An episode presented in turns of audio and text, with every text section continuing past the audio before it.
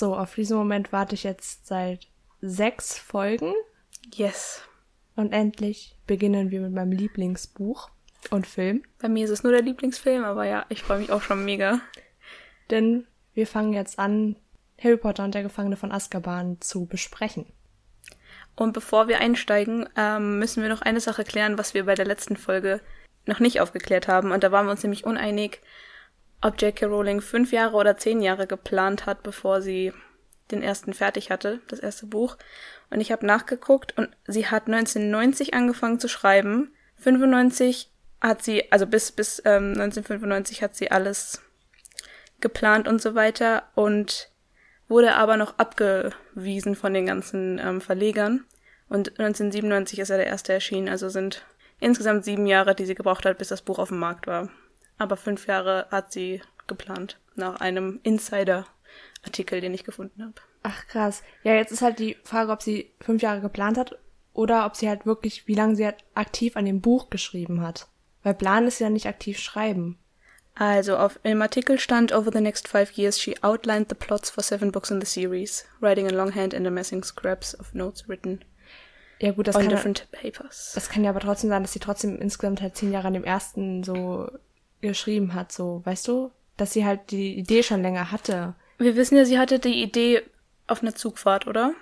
Ich weiß es nicht, aber ich glaube, sie hat doch auch erstmal In dem Artikel stand, ah ja, wow, ich habe es auch gescreenshottet. On a delayed train from Manchester to London, London's King's Cross Station, Rowling came up with the idea for Harry Potter and then over the next five years she Komisch. outlined und so weiter. dann weiß nicht, wo ich diese Information her habe. Naja. Ja. Aber es gibt auch voll äh, Hoffnung für angehende Autoren, dass man einfach weiß, die wurde, glaube ich, von zwölf insgesamt von Verlegern abgewiesen. Ja, die müssen sich heute auch so richtig ärgern. Ja, ich glaube, da war auch aber auch dieses Fantasy-Ding noch nicht so Populär einfach. genau. Ja. Ja, Ja, dann können wir jetzt mit dem dritten starten. genau. Wir haben jetzt, äh, wir versuchen, einen besseren roten Faden zu behalten. Und dafür haben wir eine neue Strategie entwickelt. Genau, wir haben uns nämlich überlegt, dass wir ganz strukturiert von Filmszene zu Filmszene springen, jeweils immer erst erzählen, was im Film passiert und dann im Buch gucken, was ist das Äquivalent dazu, ähm, was wurde da rausgelassen bis zu diesem Zeitpunkt im Film, weil im dritten, das ist schon äh, ein Shift von den ersten beiden her, es sind viele Sachen, die verändert wurden, manche Sachen wurden dazu gedichtet, andere ähm, komplett rausgelassen. Deswegen versuchen wir so ein bisschen uns zu organisieren, dass wir nicht wie wild hin und her springen zwischen Buch und Film. Hoffentlich klappt es. Ich habe ein bisschen Zweifel noch. ja, wir versuchen es. Dann lass uns gleich mit der ersten Filmszene starten, oder? Ja, denn ich hasse diese Szene. Ich auch. Sie ergibt keinen Sinn. Das ist schon der erste Plothole. Das erste Plothole. Ja. Ja. Okay, ja. Also, die erste Szene ist, äh, Harry liegt im Bett und übt Lumus Maxima. Lumus Maxima. Und äh, dann kommt Onkel Vernon rein. rein. Onkel Vernon kommt rein ins Zimmer und er versteckt sich äh, oder stellt sich schlafend und ähm, übt dann weiter. Nee, er übt nicht. Er braucht nur Licht, weil er unter seiner Bettdecke seine Hausaufgaben macht. Ach was. Doch, ja, natürlich. Warum? Aber das geht doch immer wieder aus, als ob er es nicht hinkriegt. Ja, weil er es nicht hinkriegt, weil er es nicht gut kann, aber er ist ja unter der Bettdecke und versucht Hausaufgaben zu machen. Aber im Weil ein Buch, bisschen, man sieht doch das, was er im Buch liest. Ist das nicht der Lumus Maxima Spruch? Ich habe da gerade so ein Bild im Kopf von der Seite, die er aufgeschlagen hat. das würde jetzt mein Weltbild zerstören. Mich würde es zerstören, wenn er das nur macht, um Licht zu haben, weil warum hätte er da nicht den normalen Lumus genommen? Der würde ja reichen. ich weiß, weil, vielleicht weil er mehr Licht braucht. Und die Filme haben manchmal auch komische ähm, Zaubersprüche, die halt im Buch eigentlich anders sind. Hm. Ja, toll, jetzt haben wir direkt schon wieder so eine Unstimmigkeit. Weil das, da dachte ich mir halt, ja, okay, der übt halt, der macht Hausaufgaben unter der Decke, weil der ist halt unter seiner Decke. Aber so oder so wundert's mich, dass dieser Zauberspruch okay ist, außerhalb Nee, von Hogwarts. ist er nicht, das ist ja das Plothole. Genau. Und das Ding ist, ich meine, wenn er Lumos nur üben würde, das könnte er ja auch tagsüber machen, wo eh schon Licht überall ist, dann müsste er es auch nicht unter seiner Bettdecke machen. Ja, aber könnte er auch nicht in seinem Zimmer, die Dursleys kommen ja da nicht rein, auch normal lesen tagsüber? Muss er auch nicht nachts machen, oder? Der, ich glaube nicht, dass sie den tagsüber so viel lesen lassen. Der muss doch bestimmt die ganze Hausarbeit und so machen. Hm. außerdem kann es halt da sein, dass sie trotzdem einfach mal so reinkommen und aber das besprechen wir gleich, wenn wir dann im, das vom Buch besprechen. Können wir machen, ja.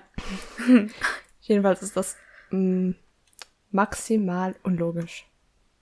Und da ist mir dann direkt auch aufgefallen, ich habe es ja auf Deutsch geschaut, dass der Synchronsprecher endlich in den Stimmbruch gekommen ist und die Stimme endlich zu Harry passt. Weil da ist er halt auch maxi, massiv. weil da ist er halt auch massiv gewachsen so. Sind ja. ja angeblich so drei Monate, aber wir wissen ja zwischen den Filmen nach mehr Zeit und er ist auf einmal einfach riesig geworden. Einfach schon ein richtiger Teenager und nicht mehr so kindlich. Ja. ja. Ähm, ich habe es wieder auf Englisch geguckt, den Film, aber auch nur, ich habe äh, den Film ganz oldschool mit der DVD geguckt. Ich auch. Und auf meinem Laptop äh, konnte ich irgendwie nicht Deutsch einstellen. Das war bei den letzten beiden Filmen auch schon so. Selbst wenn ich im Menü auf Deutsch geklickt habe, ging er auf Englisch los. Und dann habe ich nur gegen Ende rausgefunden, wie man mit einer Tasten, noch nicht mal eine Kombination, man muss, glaube ich, nur B oder V drücken und dann kann man die Sprache verändern. Ähm, bei dem Player, den ich hatte. Deswegen das war ein bisschen dumm, aber jetzt habe ich den Anfang, über den wir heute reden, nur auf Englisch geguckt. Ja, ich habe, ähm, bei meinem geht das, ich habe ja so einen kleinen tragbaren DVD-Player. Und da geht das halt auch einfach mit einem Tastendruck, kann ich dann switchen zwischen den Sprachen, was praktisch ist, um halt rauszufinden, wie das, also ob das ein Übersetzungsfehler war. Ja. Bei manchen Szenen. Ja. Aber ich wollte es, es auf Deutsch Szenen. Ja. Ich, ja, die anders sind. Was bei mir dann auch aufgefallen ist, ähm, als ich dann gegen Endes rausgefunden habe, wie es auf Deutsch geht, einfach nur durch Zufall, bin ich voll erstaunt gewesen, was das für einen Unterschied macht von deinem Cook-Erlebnis her irgendwie. Sobald es Deutsch war, hatte ich so dieses Flair von meiner Kindheit und, und das war, hat, hatte so ein viel heimigeres Gefühl irgendwie. Ist das ein deutsches Wort? Heimig? Nee, ne? Heimisch. Heimisch, ja.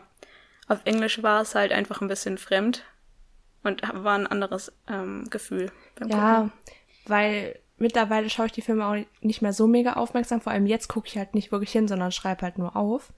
Und mhm. da würde ich es einfach auf Deutsch irgendwie, weil ich habe die Filme vielleicht einmal auf Englisch geschaut und dann kann ich auch nicht so wissen, wer gerade spricht, so weil ich einfach keine Ahnung habe, wie die sprechen. Außer beim Paar halt. Ja. Gut. Dann ist ja eigentlich direkt schon der nächste Tag und Tante Magda kommt. Genau. Bei dir war es dann wahrscheinlich Tante March. Ja.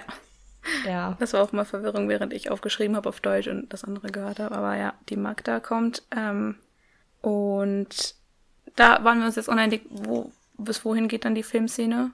Ich hätte halt jetzt gesagt, bis wo sie aufgeblasen wird, weil sonst waren das halt so zwei Filmsekunden. Ja, okay.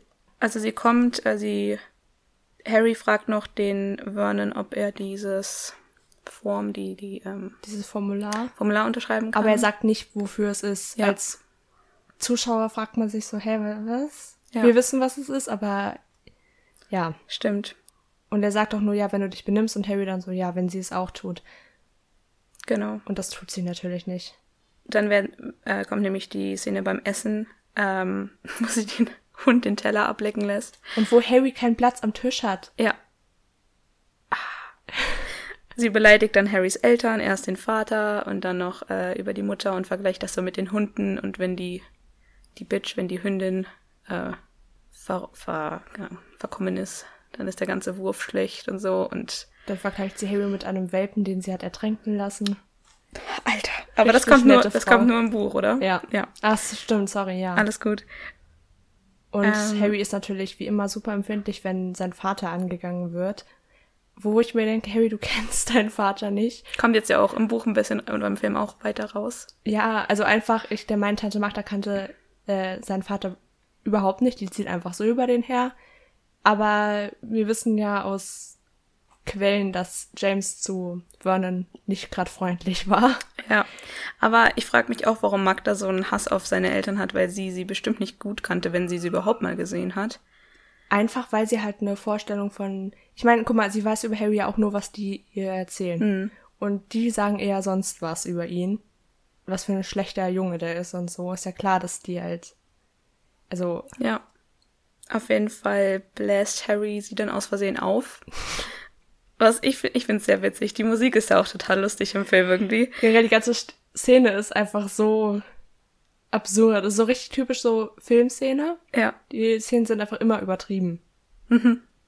Schon. Wie sie, wie Vernon dann an ihr hängt und sie so, ähm, lass mich bloß nicht los. Und er so, tut mir leid. dass er sich fallen lässt, ja. Aber ähm, weißt du, was mir da aufgefallen ist?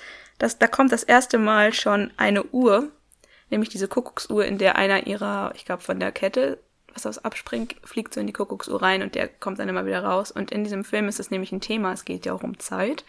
Äh, in dem Film mit den Zeitumkehrern oder mit dem Zeitumkehrer. Und es kommen ganz häufig Einstellungen von, von dieser Turmuhr in Hogwarts später. Und das war das erste Mal, dass einfach schon eine Uhr irgendwie so eine Rolle in der Szene gespielt hat. Sowas fällt mir nicht auf. Mir fallen andere lustige Sachen ja. auf. Sehr gut, dass wir uns gegenseitig ergänzen. Ja. Ja gut, dann schwebt sie halt hinfort und Harry flüchtet von der Szene. Petunia winkt ihr einfach hinterher. Ist dir das mal aufgefallen? Ich glaube nicht. Mir ist aufgefallen, dass Dudley direkt danach sich dem Fernseher zuwendet genau. und einfach weiter ist und Fernsehen schaut. Der Vernon kniet da im Gras und, und macht so eine betende Haltung irgendwie so. Und die Petunia steht daneben und winkt ihr hinterher. Ja, Petunia mag die ja auch nicht. Ja. Ist Sieht ja, man auch in ihrem Gesichtsausdruck, während sie über die Lilly redet. Ja, ich meine, Oh, das ist mir natürlich nicht aufgefallen. Sag, ja, da, ja. Da ist sie ziemlich neutral irgendwie so und, und ein bisschen angepiekst, hatte ich das Gefühl. Ich glaube halt, es ist einfach, ähm, Magda ist halt ein sehr unangenehmer Gast, glaube ich. Und ich glaube, Petunia hat einfach generell nicht gern Gäste. Solche Menschen haben nicht gern Gäste, weil da muss sie ja alles putzen und kochen. Für sie war es bestimmt doch richtig schlimm, dass sie den Hund den Teller hat able ablecken lassen. Oh, aber dieser Hund, Ripper. Ja. Ähm, ja, und Harry rennt dann aufs Zimmer und er sieht dann noch sich ein Foto für seine Eltern an, wie die da tanzen, das auf seinem Nachttisch steht. Ja. Hat er Viel wahrscheinlich aus dem Album gerissen, was Hagrid ihm geschenkt hat. ja, seine Eltern tanzen da viel zu alt rum, genau. nee, aber sonst ist es schon ganz, ganz cute. Ja. Ähm, dann können wir auch schon zum Buch springen, oder? Was bis dahin passiert. Genau, weil es ist natürlich im Buch jetzt schon wieder Harrys Geburtstag. Es ist mhm. jetzt genau ein Jahr vergangen, seit das zweite Buch angefangen hat. Und er macht halt da nachts Hausaufgaben unter seiner Bettdecke, damit die Dursleys das halt nicht miss ähm, mitkriegen. Mhm. Das ist schon traurig. Ja. Und er bekommt dann Briefe zu seinem Geburtstag von Ron und Hermine und von Hagrid. Und von Hogwarts. Genau, und da ist ein Gruß auf dem Schreiben von Hogwarts von der McGonagall drunter ja. zu seinem Geburtstag richtig goldig. Das ist halt so das erste Mal in seinem Leben, dass er wirklich Geburtstagsgeschenke bekommt, die keine Socken sind oder so. Er bekommt nämlich von One ähm, ein Taschenspikoskop, was so Alarm anzeigt. Ja, was auch noch später eine Rolle spielt. Mhm. Und von Hagrid bekommt er schon das Monsterbuch der Monster. Und das wird hier beschrieben mit einem goldenen, schönen Einband. Und im Film ist es dann so ein Monster. Und ich war so, was? Ich hatte halt wirklich jetzt eine Erinnerung, dass es auch im Buch so aussieht. Ja, und dann lese ich, ich das und dann wird es als schön bezeichnet. Mhm. Und ähm, Harry erwähnt dann so, dass er halt weiß, dass Hagrid ihm nie absichtlich was Gefährliches schicken würde. Ja, aber unabsichtlich bestimmt. Ja. Ja, äh, achso, One schickt ihm noch einen Brief mit, mit einem Foto von den Weasleys in Ägypten. Das kommt da schon? Ja, ja. Ach, Im ja. Buch kommt das jetzt schon. Und wo er dann erwähnt, ja, wir haben bei einer Ausschreibung gewonnen. Ich glaube, es sind nur 300 Galeonen oder 600 oder 700. Ich hab's ja, wobei vergessen. nur, ich glaube, eine Galeone ist ja schon so mindestens so 10 Euro oder Pfund oder sowas. Ja, dann ist es viel, okay. Ja. Und auf dem Bild sind halt die ganzen Weasleys abgebildet und ja, Percy trägt auf diesem Bild einfach schon sein Schulsprecherabzeichen im Urlaub. oh, denn, ja. er, denn er ist jetzt Schulsprecher. Ähm, wusstest du übrigens, das erste Kapitel heißt Eulenpost? Und das letzte heißt Stimmt. noch mehr Eulenpost. Das ist voll unser Buch, Elise. Das habe ich gar nicht gecheckt. Das, ja, stimmt. Es ergibt Sinn am Ende, ja. Also cool, das ne? Buch fängt mit Eulenpost an und es endet mit ja. Eulenpost. Und das ist schon cool. Ja. Achso, Hermine schenkt ihm noch einen Besenpflegeset. Ja, worüber er sich so mega freut. Ja. Und, ähm, ach so, seine Hausaufgaben, die er macht, sind, hattest du das gesagt eben? Die sind über die Geschichte der Zauberei, über Hexenverbrennungen. Und da kriegt man, glaube ich, diese Info, dass es so eine Hexe gab, die sich immer wieder hat fangen lassen und dann diesen Gefrierzauber auf sich angewendet hat. Und es nur so kitzelt, das Feuer dann. Und sie ja. mega Spaß daran hatte. Das ist ein bisschen makaber, muss man sagen. Ein bisschen, ja. In dem Brief von Hogwarts bekommt er dann das Formular, das Drittklässlern erlaubt, nach Hogsmeade zu gehen. Dafür braucht er aber die Unterschrift von einem Erziehungsberechtigten, was dann halt die Filmszene erklärt mit genau. Vernon. Und ja. Ich habe mir dann als nächsten Stichpunkt aufgeschrieben, äh, die gute alte Misshandlung von Onkel Vernon, aber ich weiß nicht mehr, was er da genau macht im Buch. Er ist halt mal wieder so dieser abusive Onkel. Aber ich weiß gerade nicht mehr, was da genau kommt danach an dem Tag oder an dem nächsten Tag. Nee, es wird nur noch erwähnt, dass One Harry ein paar Tage davor oder Wochen davor angerufen hat. Genau. Weil Harry hat ihm ja die Telefonnummer gegeben, aber One weiß selbstverständlich nicht, wie Telefon funktioniert und schreit dann in den Hörer und dann wird Vernon halt richtig sauer. Stimmt. Ah ja, genau. Das Die wird Herm- halt als Flashback nur. Hermine hat es dann auch gar nicht mehr versucht, ihn anzurufen. Vermutlich hat Ron sie gewarnt. Wobei bei ihr hätte nichts schief, schief gehen können eigentlich. Ich glaube aber trotzdem hätte Vernon das nicht zugelassen. Der weiß ja, von wem der Anruf kommt. Ja. Dann kommt auch schon das nächste Kapitel, äh, Magdas großer Fehler, wo Sirius in den Muggelnachrichten vorkommt. Das ist halt krass, das wurde im Film weggelassen, damit, wahrscheinlich damit man später nicht mehr erwähnen muss, warum der überhaupt in den Muggelnachrichten ist. Und ich habe mich früher nie gefragt, warum der in den Muggelnachrichten ist. Ich dachte mir einfach so, ja, der ist da halt drin, aber man weiß ja nicht, wieso die Muggel wissen, dass er ausgebrochen ist. Ja, kommt dann im sechsten. Ja, das ist, ja, die Dursleys lässt dann natürlich erstmal darüber ab und Sie- Petunia dreht so den Kopf und guckt nach draußen, als ob der direkt so in den Vorgarten spazieren würde. Ich meine, Ähm. sie ist nicht, li- liegt nicht so falsch. Also, Weißt du was, ihr könnte ihn sogar erkennen. Vielleicht, weil Sirius und James und Lily so dicke waren. Vielleicht hat sie ihn mal gesehen. Ich glaube nicht. Ich glaube nicht, dass sie irgendwie Freunde von Lily kennengelernt hat. Die hat die bestimmt auch nie besucht. Irgendwie Fotos oder sowas. Hm. Es wäre möglich. Ich glaube es auch nicht, aber Aber Harry könnte ihn theoretisch erkennen, weil er hat ja ein Foto von Mhm. ihm. erfahren wir dann auch später. Das ist mir gerade erst aufgefallen. Auch krass, dass, äh, ach so, nee, da reden wir später drüber. Aber weißt du, was Sirius genannt wird während diesen Nachrichten oder von, von Petunia oder Vernon? Ich weiß gerade nicht mehr. Er wird einfach Rumtreiber genannt. Das ist an einer anderen Stelle im Buch. Tante Magda bezeichnet nämlich James als Ja, Rumtreiber. das auch, aber Sirius wird auch Rumtreiber genannt. Oh, das ist oh. Lustig, ne? Das ist mir nicht aufgefallen. Okay, krass. Ich frage mich, ob es im Englischen auch Marauder ist. Ich weiß es nicht. Das wäre mega cool. Müssen wir nochmal nachschauen. Ja. Ich habe jetzt mal nachgeschaut und er nennt ihn im Englischen einen Layabout und das bedeutet Rumtreiber tatsächlich. Oder Tagedieb, Gammler, Faulenzer, Nichtstuer, sowas. Während Marauder, was wir ja eigentlich als Rumtreiber jetzt übersetzt haben, beziehungsweise was so übersetzt wurde, eher sowas wie Plünderer bedeutet und nicht Rumtreiber. Hm, mein Weltbild ist zerstört. Übrigens, ähm, das wollte ich noch erzählen. Ich habe mir so viele kleine Notizen gemacht während, während des Buchs, also während ich es gelesen habe, weil irgendwie so viele Kleinigkeiten anders sind. Und ich habe dann den Anfang gehört als Hörbuch, während ich in Urlaub gefahren bin, beziehungsweise auf der Rückfahrt. Und auf dem ähm, Beifahrersitz saß meine Schwester, mit der ich im Urlaub war. Und die musste dann alle zwei Sekunden einfach mir per WhatsApp aufschreiben, was, was ich ihr gesagt habe, so schreib mal das auf, weil ich, während ich gefahren bin, natürlich keine Notizen machen konnte. Das hat sie ein bisschen genervt, aber Ach so, du bist Shoutout Auto an sie. Ja, genau. So. Ich, hab, ich saß am Steuer und sie musste die ganze Zeit meine Notizen für mich machen. Also danke dafür. Shoutout an meine Schwester. Weil das halt am Anfang echt, jede Szene waren so drei Sachen, die komplett anders waren und ja. Ja, cool. Äh, jetzt wird Tante Magdas Besuch angekündigt und Harry fällt aus allen Wolken und dann trifft er, ja, weil Tante Petunia, es kommen dann noch so ein paar, ähm, äh, Tante Magda, es kommen dann noch so ein paar Flashbacks von ihm, so, dass sie einfach immer schon Harry gehasst hat. Der, der hat ihm einmal Hundefutter geschenkt. und dann trifft er aber eine Verabredung, eine Vereinbarung mit Vernon, wenn Harry sich nämlich benimmt und so tut, als besuche er das St. Brutus Sicherheitszentrum für unheilbar kriminelle Jungen, dann unterschreibt Vernon ihm sein Formular. Ja. Weil ich meine, Vernon ist halt die Wahrung seiner perfekten Familie total wichtig. Deswegen ergibt das auch Sinn, dass er dann halt sagt, er wird das unterschreiben. Wir wissen nicht, ob er es wirklich gemacht hätte. Wahrscheinlich nicht, aber es klappt auf jeden Fall erstmal. Ja. Ja, jetzt kriegen wir auf jeden Fall die Info, äh, dass Magda einen Hund ertränkt hat, äh, der nicht gut genug war für die Zucht, wie du eben gesagt hast. Ich glaube, früher war kind, ähm, Tieresmissbrauch noch nicht strafbar. Meinst du auch in den 90ern nicht? In den 90ern war in Deutschland Vergewaltigung in der Ehe noch keine Vergewaltigung.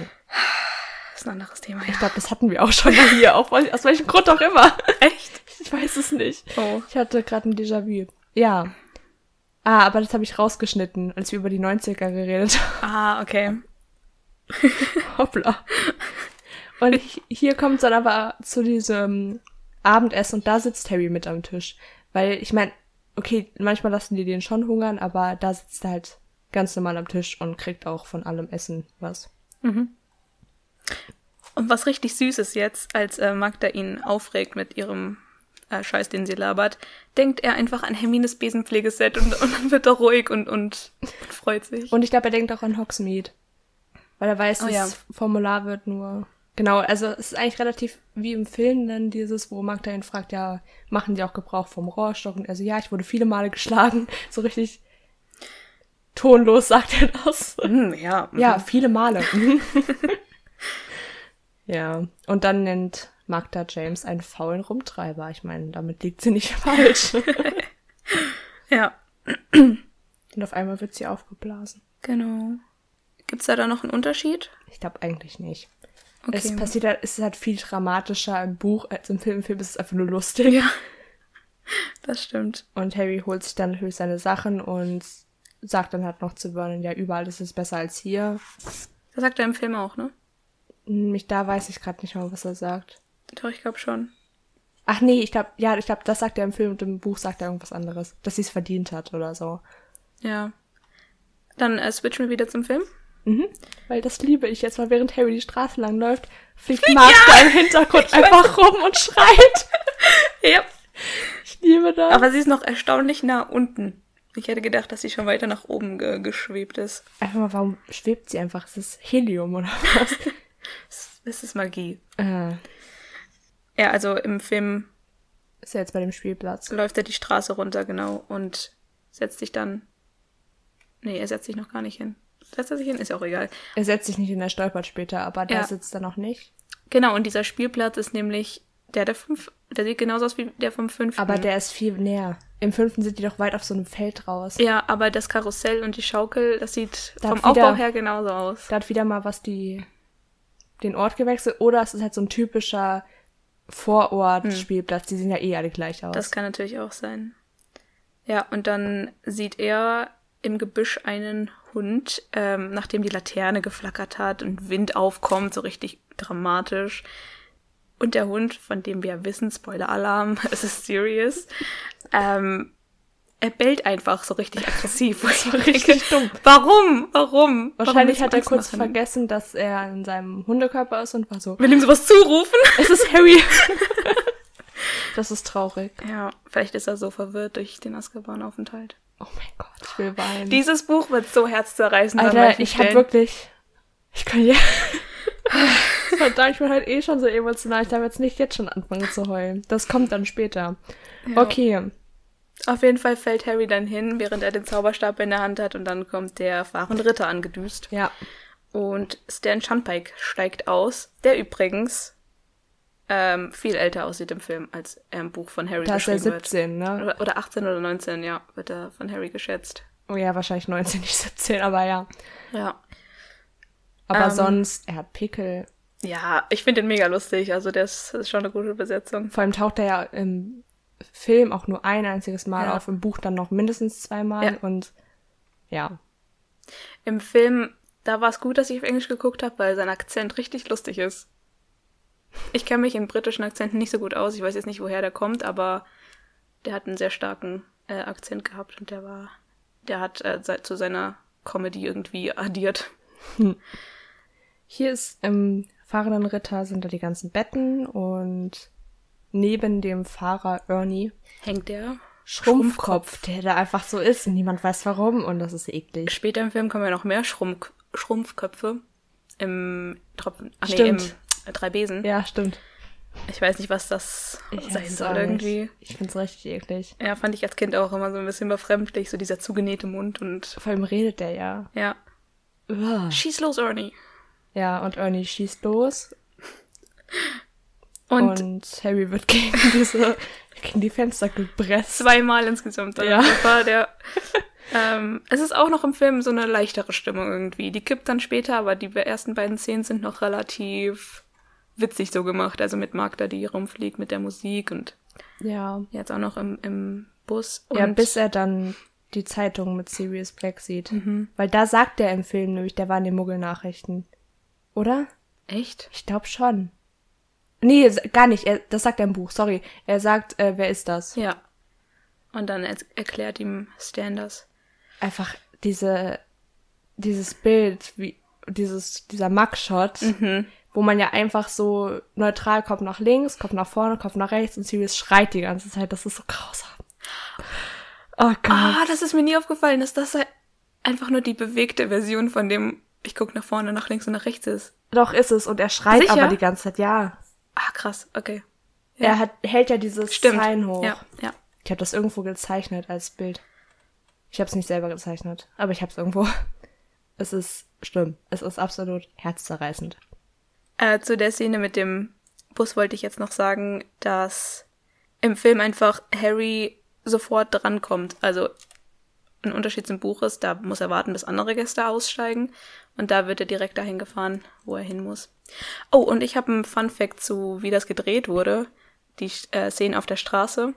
Und zwar hat es wochenlange Planung erfordert, dass alle Autos um den Bus rum richtig langsam gefahren sind. Warte, ich habe mir die Geschwindigkeiten aufgeschrieben. Genau, also der fahrende Ritter sollte so aussehen, als würde er umgerechnet 161 km/h fahren. Er ist dann bei den Dreharbeiten 30 km/h gefahren, die anderen Autos um ihn rum 13 km/h. Ah. Und es hat Wochen gedauert, das mit Stuntfahrern zu planen. Und die Fußgänger, die man auf der Brücke, glaube ich, sieht, ähm, sind auch Stuntleute, die extra langsam gelaufen sind, damit es dann schneller abgespielt werden konnte und normal aussieht. Ja, und natürlich dürfte der Gag mit der alten Oma und ihrem Rollator nicht fehlen, der irgendwie in jedem Film drin ist. Ich finde diese Rollatoren so komisch.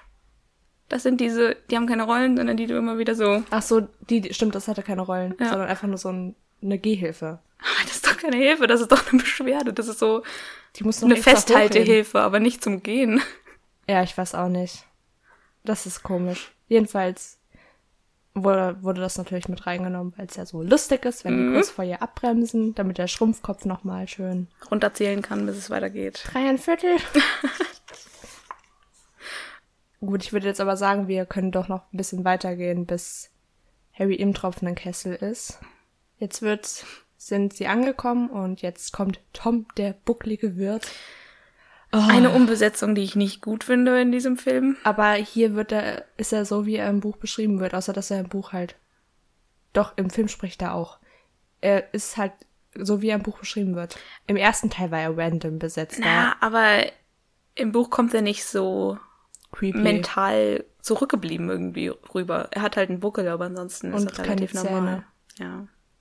Ja, es ist schon ein bisschen komisch, aber theoretisch von seinem ähm, Aussehen her und so ist er so, wie er beschrieben wird im Buch.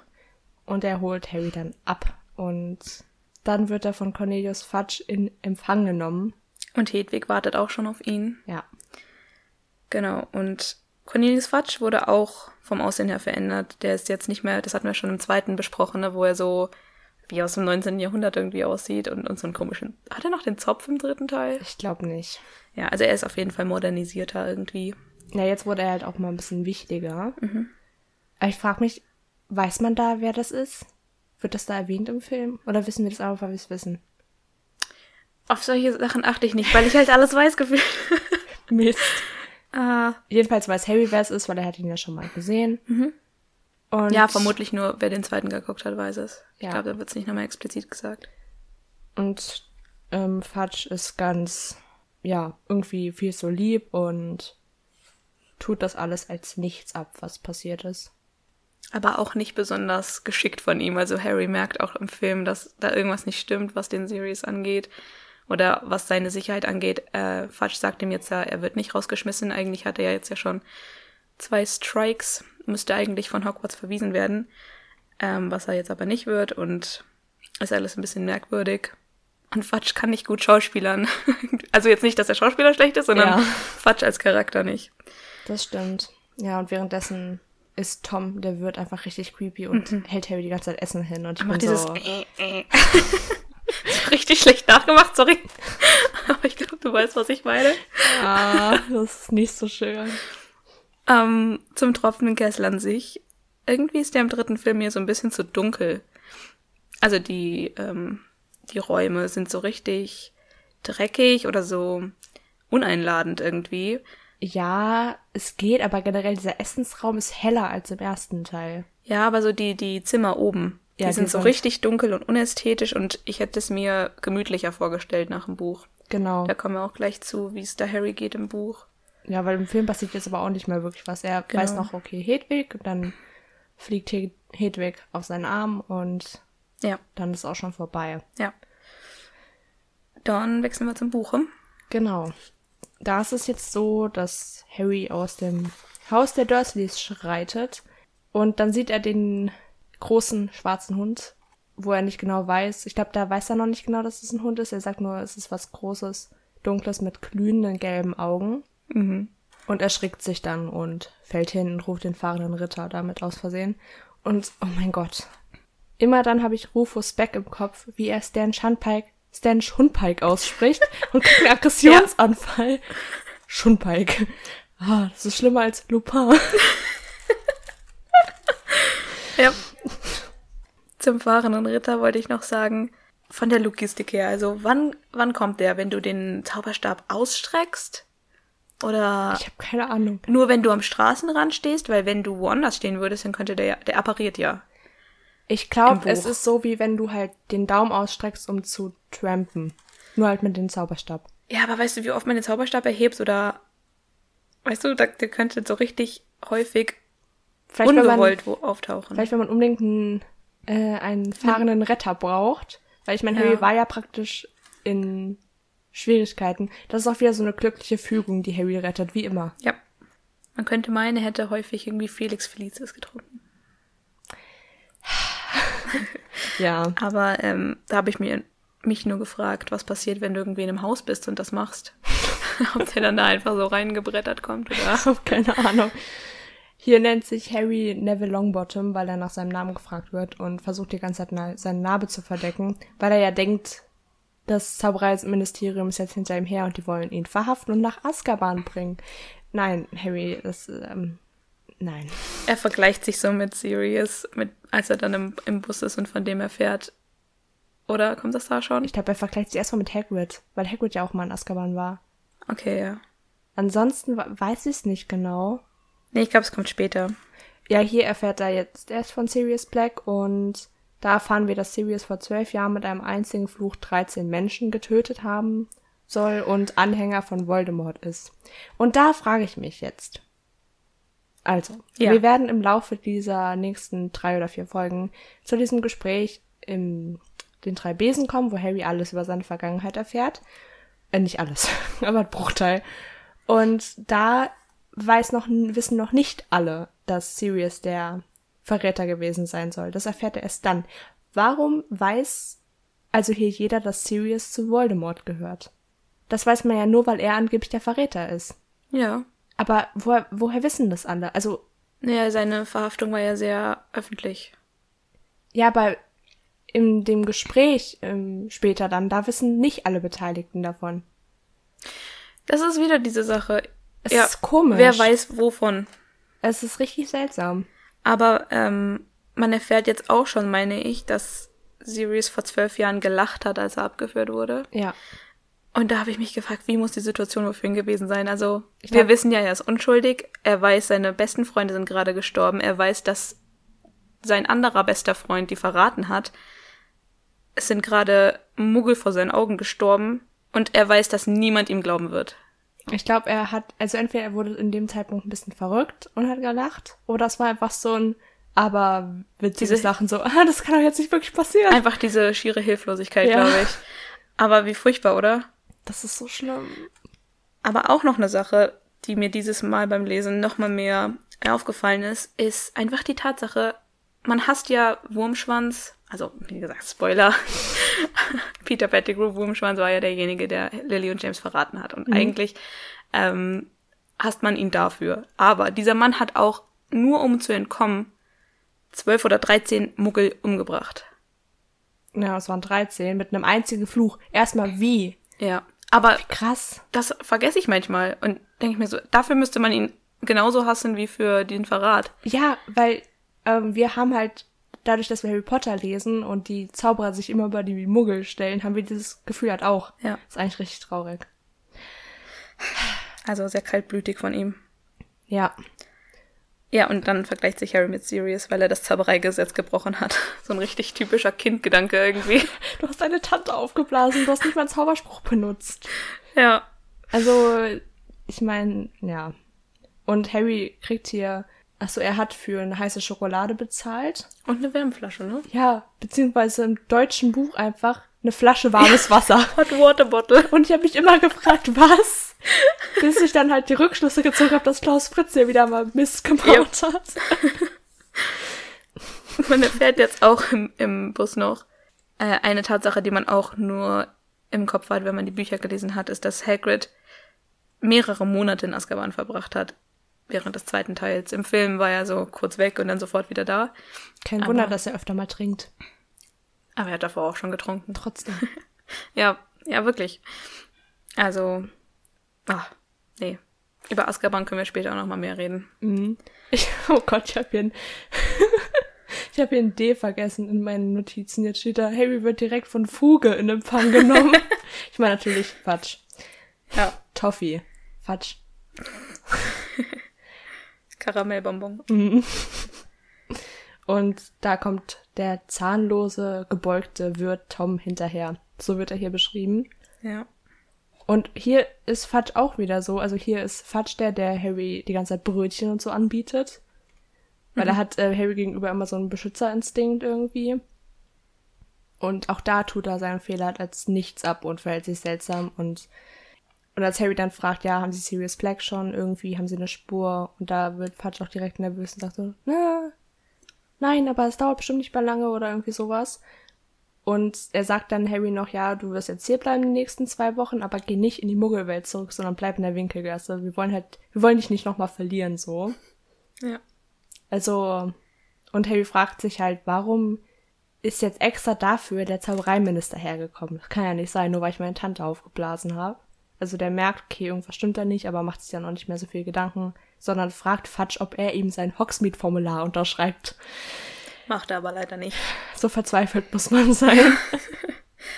Ähm, und Harrys Zeit in der Winkelgasse ist dann richtig cool beschrieben. Also das ist nur so in wenigen Sätzen, glaube ich. Ja, aber da So müssen, kommen wir ja dann später erst zu. Ja, beziehungsweise im, im Buch, äh, im Film geht's jetzt ja gleich weiter, dass er Harry in Termine trifft. Stimmt. Im tropfenden Kessel. Ich weiß jetzt nicht, wie rum wir es machen wollen. Genau, also im Film, wenn wir jetzt wieder über den Film sprechen, ist er am nächsten Morgen halt wach und hört dann Hermine und Ron streiten. Ja, wobei am Anfang, da habe ich mir auch noch was zu aufgeschrieben. Er hat ja erst noch die Szene mit dem Monsterbuch. Der Monster.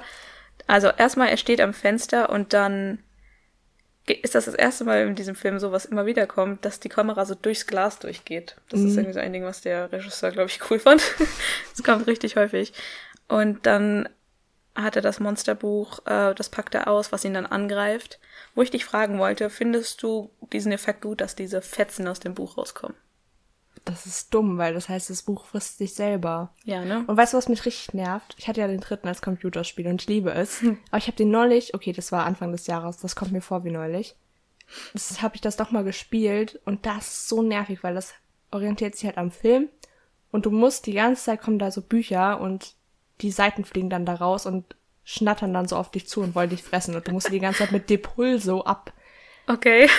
Abschlachten irgendwie und Depulso, ich weiß nicht, ob es das überhaupt gibt in den Büchern, ob das ein Zauberspruch ist. Ich glaube irgendwie schon, aber ich glaube, Ja. er wirkt, bewirkt was anderes und da musst du das alle fünf Minuten machen und das ist so nervig. Deswegen hasse ich das Monsterbuch der Monster, weil es das nervigste an diesem Spiel ist.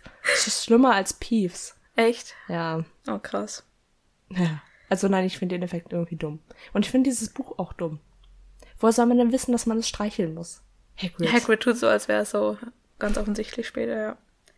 Da kommt auch gleich eine witzige Sache im Buch, aber ich wollte auch noch erst sagen, dass in der äh, Szene mit dem Monsterbuch auch schon was kommt, was immer wieder eingesetzt wird im Film, nämlich, dass man, dass die Kamera quasi Harrys Blick ersetzt und man aus seiner Sicht guckt, was einen als Zuschauer irgendwie voll so mit ihm verbindet irgendwie.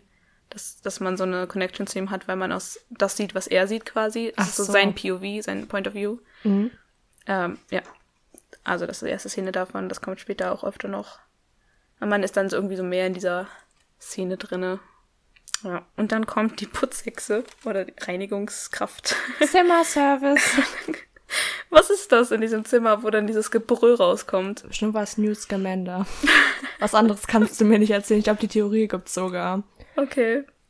Ähm, ja. Ja, und Harry schleicht sich raus aus dem Zimmer und äh, Krummbein und Kretze rennen an ihm vorbei. Und dann geht er runter in den Speisesaal oder was auch immer und da sind dann nur eine Termine, die sich über ihre Tiere streiten. Ja, aber halt so lieb streiten die sich. Ja. Einfach so, halt so äh, undramatisch. Also das wird hier im Buch irgendwann nochmal richtig eskalieren. Mhm. Aber da sind die einfach nur, ja, zicken sich so ein bisschen an, aber halt auch echt nicht schlimm. Richtig Ja. typisch. Ja. Wollen wir noch weitergehen in der Filmszene? Ja. Ja, da ist ja jetzt nicht mehr viel. Die Der Zeitungsartikel wird äh, ihm gezeigt von Ron. und es sind wirklich neun Weasleys. Ich habe auch nachgezählt, ja. Wobei Percy sah komplett anders aus. Ich dachte erst, das wäre ein anderer Schauspieler. Ich habe seit die Qualität bei mir war halt richtig schlecht Okay. und ich konnte nur die einzelnen Personen zählen. Ja. Also habe ich keine Ahnung. Ich, es hätte mich halt interessiert, ob Bill schon der gleiche Schauspieler ist wie später. Ich glaube nicht. Ich habe ihn auf jeden Wahrscheinlich Fall nicht, nicht. erkannt. Naja, aber es sind wenigstens neun Weasleys. Und da sagt Ron nämlich, sogar Kretze hat's gefallen. In Ägypten. Nein, Ron Nein. hat's nicht. Ja. Dazu später mehr. Ähm, und, Und- ja. Oh, als Molly dann kommt, nennt sie Harry mein Junge. Es ist so süß. Ja.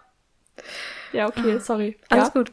Ähm, in dieser Szene, wo die da unten alle um den Tisch herum sitzen, das ist auch eine Sache, das erste Mal, was der Film häufig macht, nämlich, dass es so ein langer Shot ist, dass die Kamera halt äh, lange auf der Szene bleibt und nicht so viel geschnitten ist, was mega cool ist, finde ich, weil, weiß nicht, das fühlt sich cooler an, als wenn ständig irgendwie so hin und her geschnitten wird und ja, egal. Aber äh, während des Gesprächs mit Mr. Weasley, der ihn dann zur Seite nimmt, den Harry, und ihm von Sirius erzählt, ist es halt ständig nur ein Shot. Also die haben das alles in einem Rutsch Ach gedreht. so, ja, ja, ich, jetzt weiß ich, was du meinst, ja. Genau, was irgendwie ja einfach cooler ist und irgendwie für die Filmqualität spricht, meiner Meinung nach. Genau, und da sieht man nämlich noch den, dieses Wanted-Bild von Sirius. Was immer so in dem, ja. Was sich halt Shot bewegt. Und da ist, glaube ich, auch das, dass er so zu allen Seiten guckt.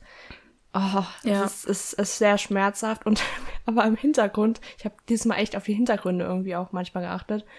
Da sieht man einfach Percy, wie er sich eine Tasse Tee an so einer schwebenden Kanne eingießen Echt? lässt. Die schwebt da einfach und gießt den Tee ein. Das fand ich richtig cool. Und dann habe ich keinen Schmerz mehr gespürt. In der späteren Szene ist mir das auch mal aufgefallen, dass er voll viel ähm, Detail so im Hintergrund, also jetzt nicht von dem Set unbedingt her, sondern einfach die Schauspieler, die, die Statisten, manchmal richtig coole oder witzige Sachen machen in dem Film. ja, es ist sehr authentisch. Ja, es fühlt sich real an irgendwie dadurch. Ja, und ähm, Mr. Weasley sagt Harry nochmal explizit, er soll nicht nach Black suchen. Wie viel Genau. weißt du? Ich, ich verstehe das einfach nicht. Also ich könnte mir vorstellen, dass die Weasleys wissen, dass er der Pate war auf jeden Fall. Und Aber woher sollten sie das wissen? Die waren eine andere Generation. aber die waren ja alle zusammen im Orden des Phönix. Waren die Weasleys damals auch schon da drin? Ich dachte schon. Da müsst ihr im fünften Teil noch machen. Ja. ähm, Ich glaube nämlich eigentlich nicht. Oder? Beziehungsweise wenn doch, ja gut, dann erklärt's das. Ich versuche gerade mir dieses Orden des Phönix Foto vorzustellen, aber ich erinnere mich nicht mehr, ob die da drauf waren. Ich glaube nämlich eigentlich nicht. ist jetzt auch die Frage, was im Film da auf dem Foto ist und was im Buch erzählt wird. Ja, okay, da kommen Aber- wir dann im fünften zu. Ja. Ich melde mich mal wieder aus dem Schnitt mit der Info, dass die Weasleys im ersten Orden des Phönix nicht dabei waren. Danke, Harry Potter Wiki.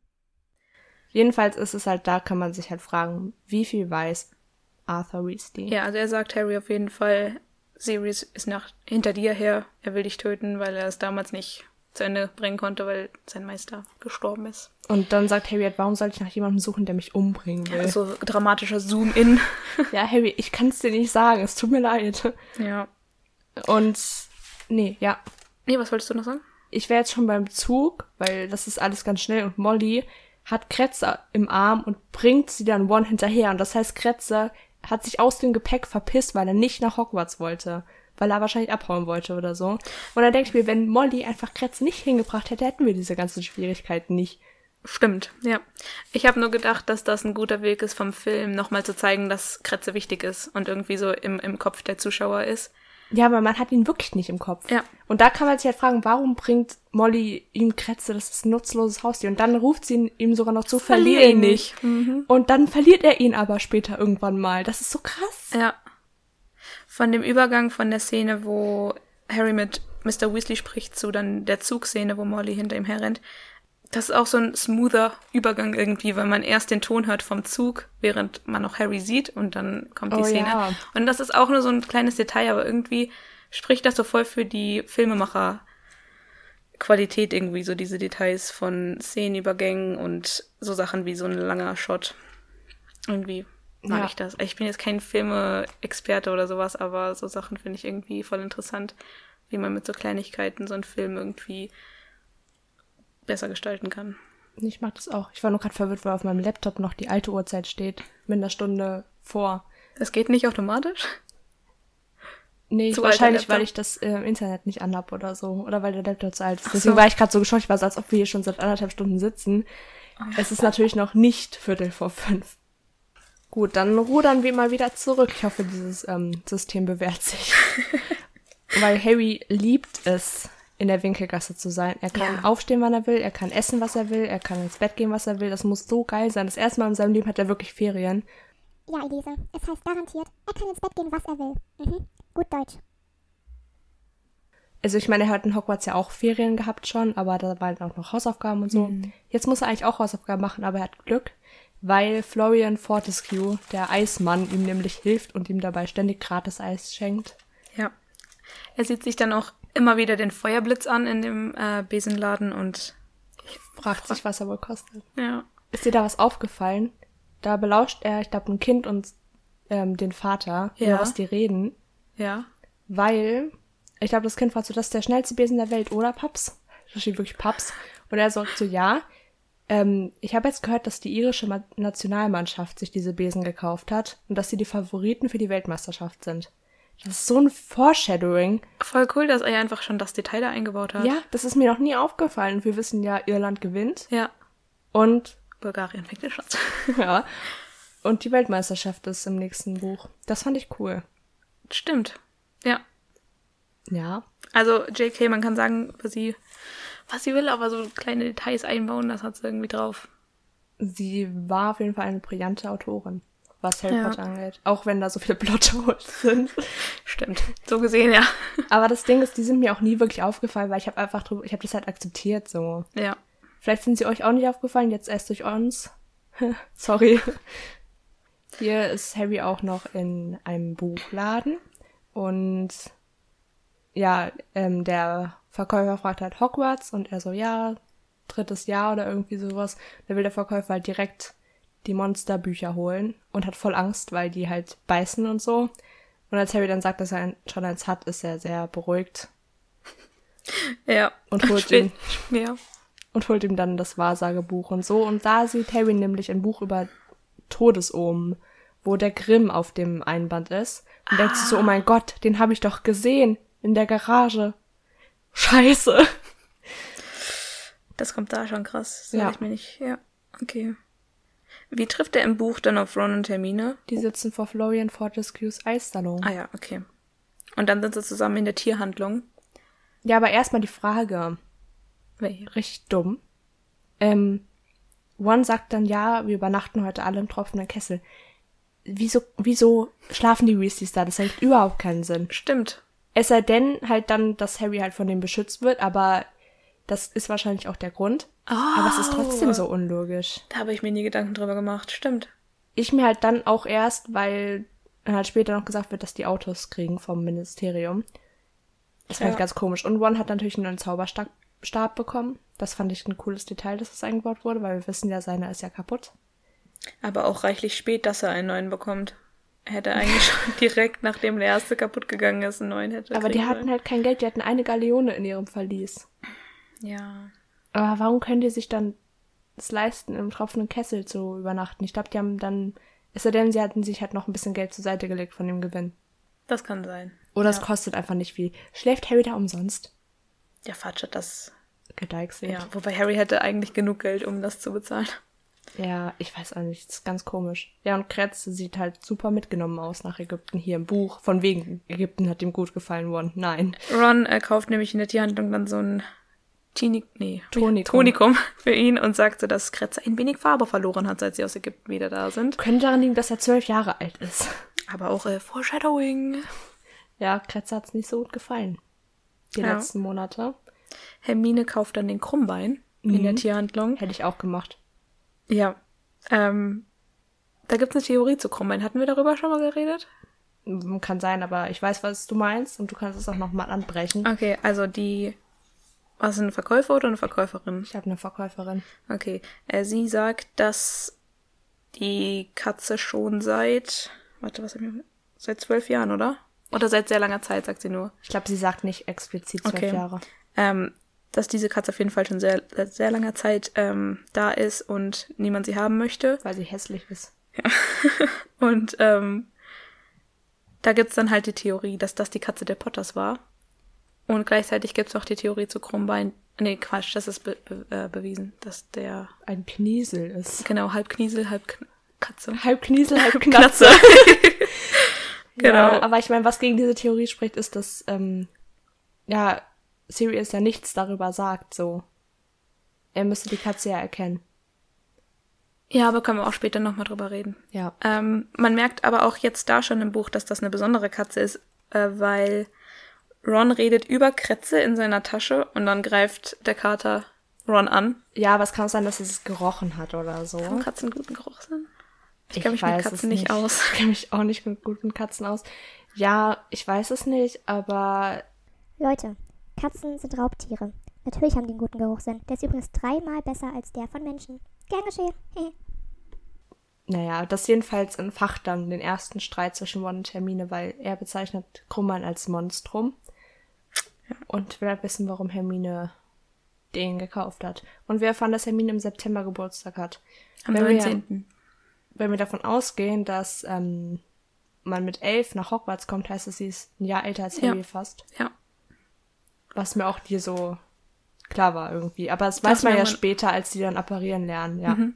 Und Ron hat, glaube ich, irgendwann im Frühjahr Geburtstag, oder? Februar oder März? kann sein. Und Fred und George am 1. April, oder? Natürlich, das ist so klar.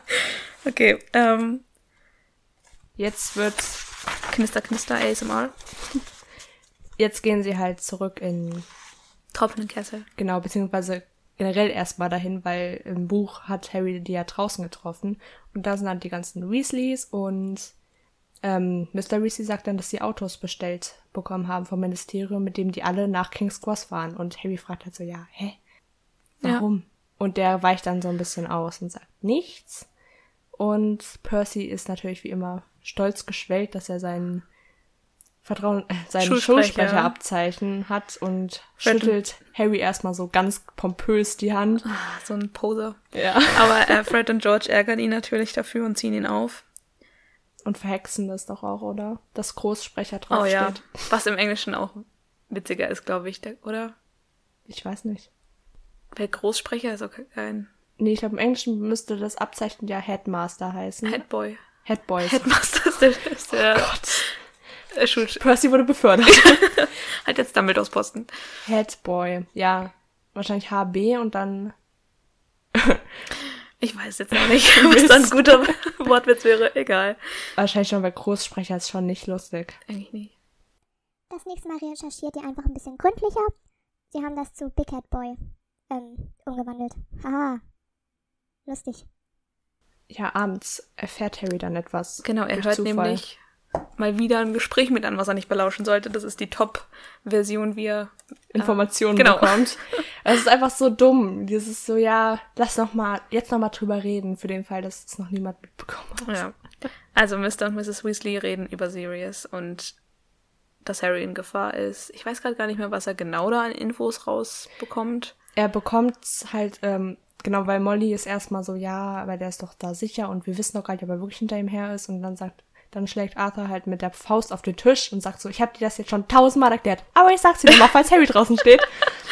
Ähm, es wurde von der Öffentlichkeit halt ferngehalten, aber Fatsch hat gesagt, dass er noch in der Nacht von Sirius Verschwinden halt in Azkaban war und dass ihm da erzählt wurde, dass Sirius im Schlaf die ganze Zeit er ist in Hogwarts, er ist in Hogwarts gesagt hat. Genau. Was wir jetzt logischerweise, was logischerweise auch die Weasleys auf Harry beziehen. Ja. Und Harry ist halt ganz geschockt. Und Arthur sagt da was, was richtig krass ist. Das ist mir auch zum ersten Mal aufgefallen. Das hat mich wieder voll traurig gemacht. Ich liebe den dritten Teil, aber ich bin echt die ganze Zeit kurz vorm Heulen. Und zwar sagt der Black hat alles verloren in der Nacht, als Harry die Macht von Du weißt schon, wer gebrochen hat. Ich krieg gerade richtig Tränen in die Augen. Ich habe ja auch hingeschrieben, dahinter geschrieben, and that hit me. Weil es halt so wahr ist und so traurig. Können wir auch in späteren Teilen dann nochmal, also Folgen drüber reden, wenn wir mehr zu Sirius erfahren, aber Junge, was der durchgemacht hat, ach du Scheiße. Und ich mag ihn noch nicht mal so unglaublich auch gerne, aber es ist trotzdem so schlimm. Oh Gott, erstmal weinen. Oh, scheiße. Was ist denn los mit uns? Oh Mann. Ja, gut, jedenfalls sagt er das und er weiß gar nicht, wie wahr das ist. Und Harry ist jetzt so ein kleiner dummer Junge. er denkt nämlich, ja, ich bin Voldemort eh schon dreimal entkommen. Ich bin also nicht völlig hilflos. Ja, Harry, das waren alles nur Zufälle. Also jetzt mach hier nicht einen auf großer Junge. Du hast nichts getan. Das Ja. ist einfach, okay, außer das, wo du den Zahn in das Tagebuch gestochen hast, das war schon schlau, okay. Aber der Zahn war halt zufällig da, weil er in deinem Arm gesteckt hat, so. Das war kein Können, das war einfach nur Intuition und Zufall und Glück. Jetzt tu nicht so, als wüsstest du, was du jetzt machen würdest, wenn Voldemort vor dir stehen würde. Manchmal muss man sich auch nochmal ins Gedächtnis rufen, dass er 13 ist zu dem Zeitpunkt. Weißt Ja. du, wie klein 13-Jährige sind? Ja, und er ist gerade in die Pubertät gekommen, wahrscheinlich ist er deswegen so sassy. Wobei das war auch schon. ja, ja, davor. ja. Wollen wir dann zu der Filmszene mit dem Zug springen? Gleich, Okay. weil ich liebe gerade alles, was da passiert. Nämlich, wir erfahren zum Beispiel noch, dass Percy immer noch mit Penelope zusammen Ja. ist, weil er ein Foto mit, von ihr dabei hat. Und das ist voll cute und das heißt, die sind einfach schon seit einem Jahr zusammen. Ja. Relationship Goals. Warum machen sich da Fred und George drüber lustig? Die schaffen das. Oh, das ist traurig. Elise, no! Und die schaffen das nicht. jedenfalls nicht beide. okay, jedenfalls habe ich das nicht verstanden, weil ich meine, es ist doch voll krass, dass er so eine lange Beziehung in dem Alter hat. Ja, wobei sie haben sich drüber lustig gemacht, als es losging, oder? Ja, Ja. Aber jetzt ja immer noch. Oh ja, stimmt. Also, Voll unreif von den beiden. ja, aber ich, also jedenfalls sind die noch zusammen und das ist süß. Und beim Frühstück erzählt Molly, dann Hermine und Ginny, dass sie selbst mal als Jugendliche einen Liebestrank gebraut hat. okay, Molly. Das ist auch so, eine, so ein Zweig der Magie, der einfach Der ist sehr verworren. Und da sehr frage ich mich, ist. Ja. ob die, ähm, sie ist ja in der Schule mit Arthur zusammengekommen. Oh, echt? Das erfahren wir im vierten Teil, wo sie dann erzählt, dass sie sich einmal rausgeschlichen hat für ein Date und dann hat das Porträt sie nicht mehr durchgelassen, Ja. was noch nicht die fette Dame war, sondern ein anderes. Nee, nee, gar nicht. Sie, ähm, es gab noch einen alten Hausmeister und der hat sie dann irgendwie erwischt oder irgendwie sowas. Keine Ahnung, im vierten Teil erzählt die jedenfalls davon. Okay. Also die sind auch schon sehr lange zusammen. Und da frage ich mich, ob sie den Liebestrank für ihn gebraut hat, ihn aber nicht angewendet hat. Weil er sie auch so mochte, weil das war richtig cute. Aber es war auch gruselig. Molly Röllchen, ich liebe Die das. beiden sind richtig süß. Manchmal. Manchmal übertreibt sie es aber auch. Ja. Er nimmt es halt manchmal einfach so hin und ich glaube, das ist nicht so gesund. Weil Molly ist da sehr cholerisch manchmal und er ist halt der Puffer sozusagen. Mhm. Aber ich liebe halt Arthur. Ich auch. Ich glaube, er Der ist, ist so underrated. Ja. Ich mag ihn sehr. Ich weiß nur noch, die beiden haben geheiratet während des ersten ähm, Zaubererkrieges. Und wo dann Bill später so zu ihr sagt, so, ihr habt auch während des Krieges geheiratet, als sie sagt zu ihm so mit Fleur. Oh, das ist Völlig über, überstürzt hier. Nur weil die Welt gerade untergeht, wollt ihr jetzt heiraten oder was? So. Ja, gerade deswegen. ja, genau. Und ähm, am Bahnhof sucht Percy dann erstmal Penelope und reckt dann seine Brust so vor, damit man sein Abzeichen sieht. Also er ist schon. Aber Irgendwie ist es liebenswert so ein bisschen. Es nervt und er ist. aber bei Penelope ist er halt so süß, weil er wird dann auch rot und so. Ja. Es ist schon schon niedlich. Und Harry und Ginny schauen sich dann an und Ginny spricht ja kaum mit Harry, weil sie ähm, ja immer noch voll in ihn verknallt ist, weil er hat ja jetzt auch ihr Leben gerettet. Aber da fangen die dann beide an zu lachen wegen Percy und das ist so cute. Die haben da schon mehr Chemie als im Film jemals. Im dritten Teil schon. Da werden wir im vierten zukommen. Nee, später auch noch mehr. Ja. Und hier erzählt Arthur dann Harry, dass Black hinter ihm her ist, während der Zug anfährt. Harry muss dann reinspringen in den fahrenden Zug. Ja, gut. Ja, jetzt, jetzt habe ich alles aufgezählt, was ich liebe. Jetzt kann Alles klar. zum Film. Gut, dann andere Notizen auspacken. Jetzt sagt Hermine, alle Abteile sind voll. Ja, ist auch meine erste Notiz. Das so, ist halt- woher weißt du das, Mädchen? Erstens das und zweitens, im ersten Teil sitzt Harry in, allein in einem Abteil. Dieses generell, dieser Zug und wie viele Schüler da sind, das ist einfach alles unlogisch. Das ist ein einziges Plothole. Und da sitzt halt schon Professor R.J. Lupin drin, sagt Hermine. Und Ron so, woher weißt du das? Und im englischen Video sagt, das ist so lustig, so, ich kann es jetzt nicht nachmachen, aber so, it's on the suitcase, Ronald. Und so richtig dann einfach mit ihm. Ich liebe es, dass sie ihn Ronald nennen, weil das macht sonst niemand. Ja, Es ist schon süß. und Aber- passt, das ist ein guter Hermine-Moment im Film. Ja, also sie weiß es natürlich nicht einfach so, sondern steht auf seinem Koffer. Und Lupin wird als sehr schäbig, ach so, das ist im Buch erst, sorry, aber er, wir müssen trotzdem über seine Besetzung Ja. reden, weil er wird im Buch als sehr schäbig und sehr jung, aber mit grauem Haar beschrieben. Ja. Und bis Nein, auf das Alter stimmt's schon. Ich finde, er ist sehr gut besetzt dafür, dass er, er müsste jünger sein, aber sonst finde ich, dass er gut besetzt Weißt ist. du, was mir dieses Mal erst richtig aufgefallen ist? Nee. Die Narben über seinem Gesicht.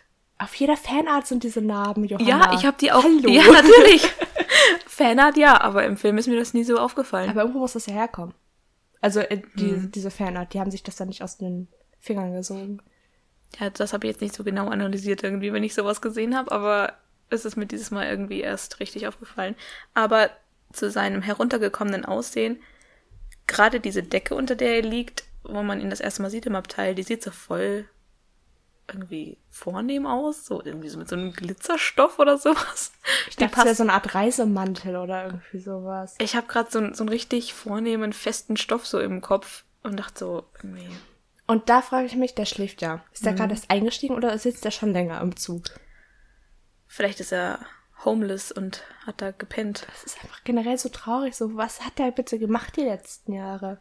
Es ist super Zudem traurig. wurde mal so ein Pottermore-Artikel veröffentlicht. Da habe ich einige Sachen über ihn erfahren, so über seine Familie und so weiter. Mhm.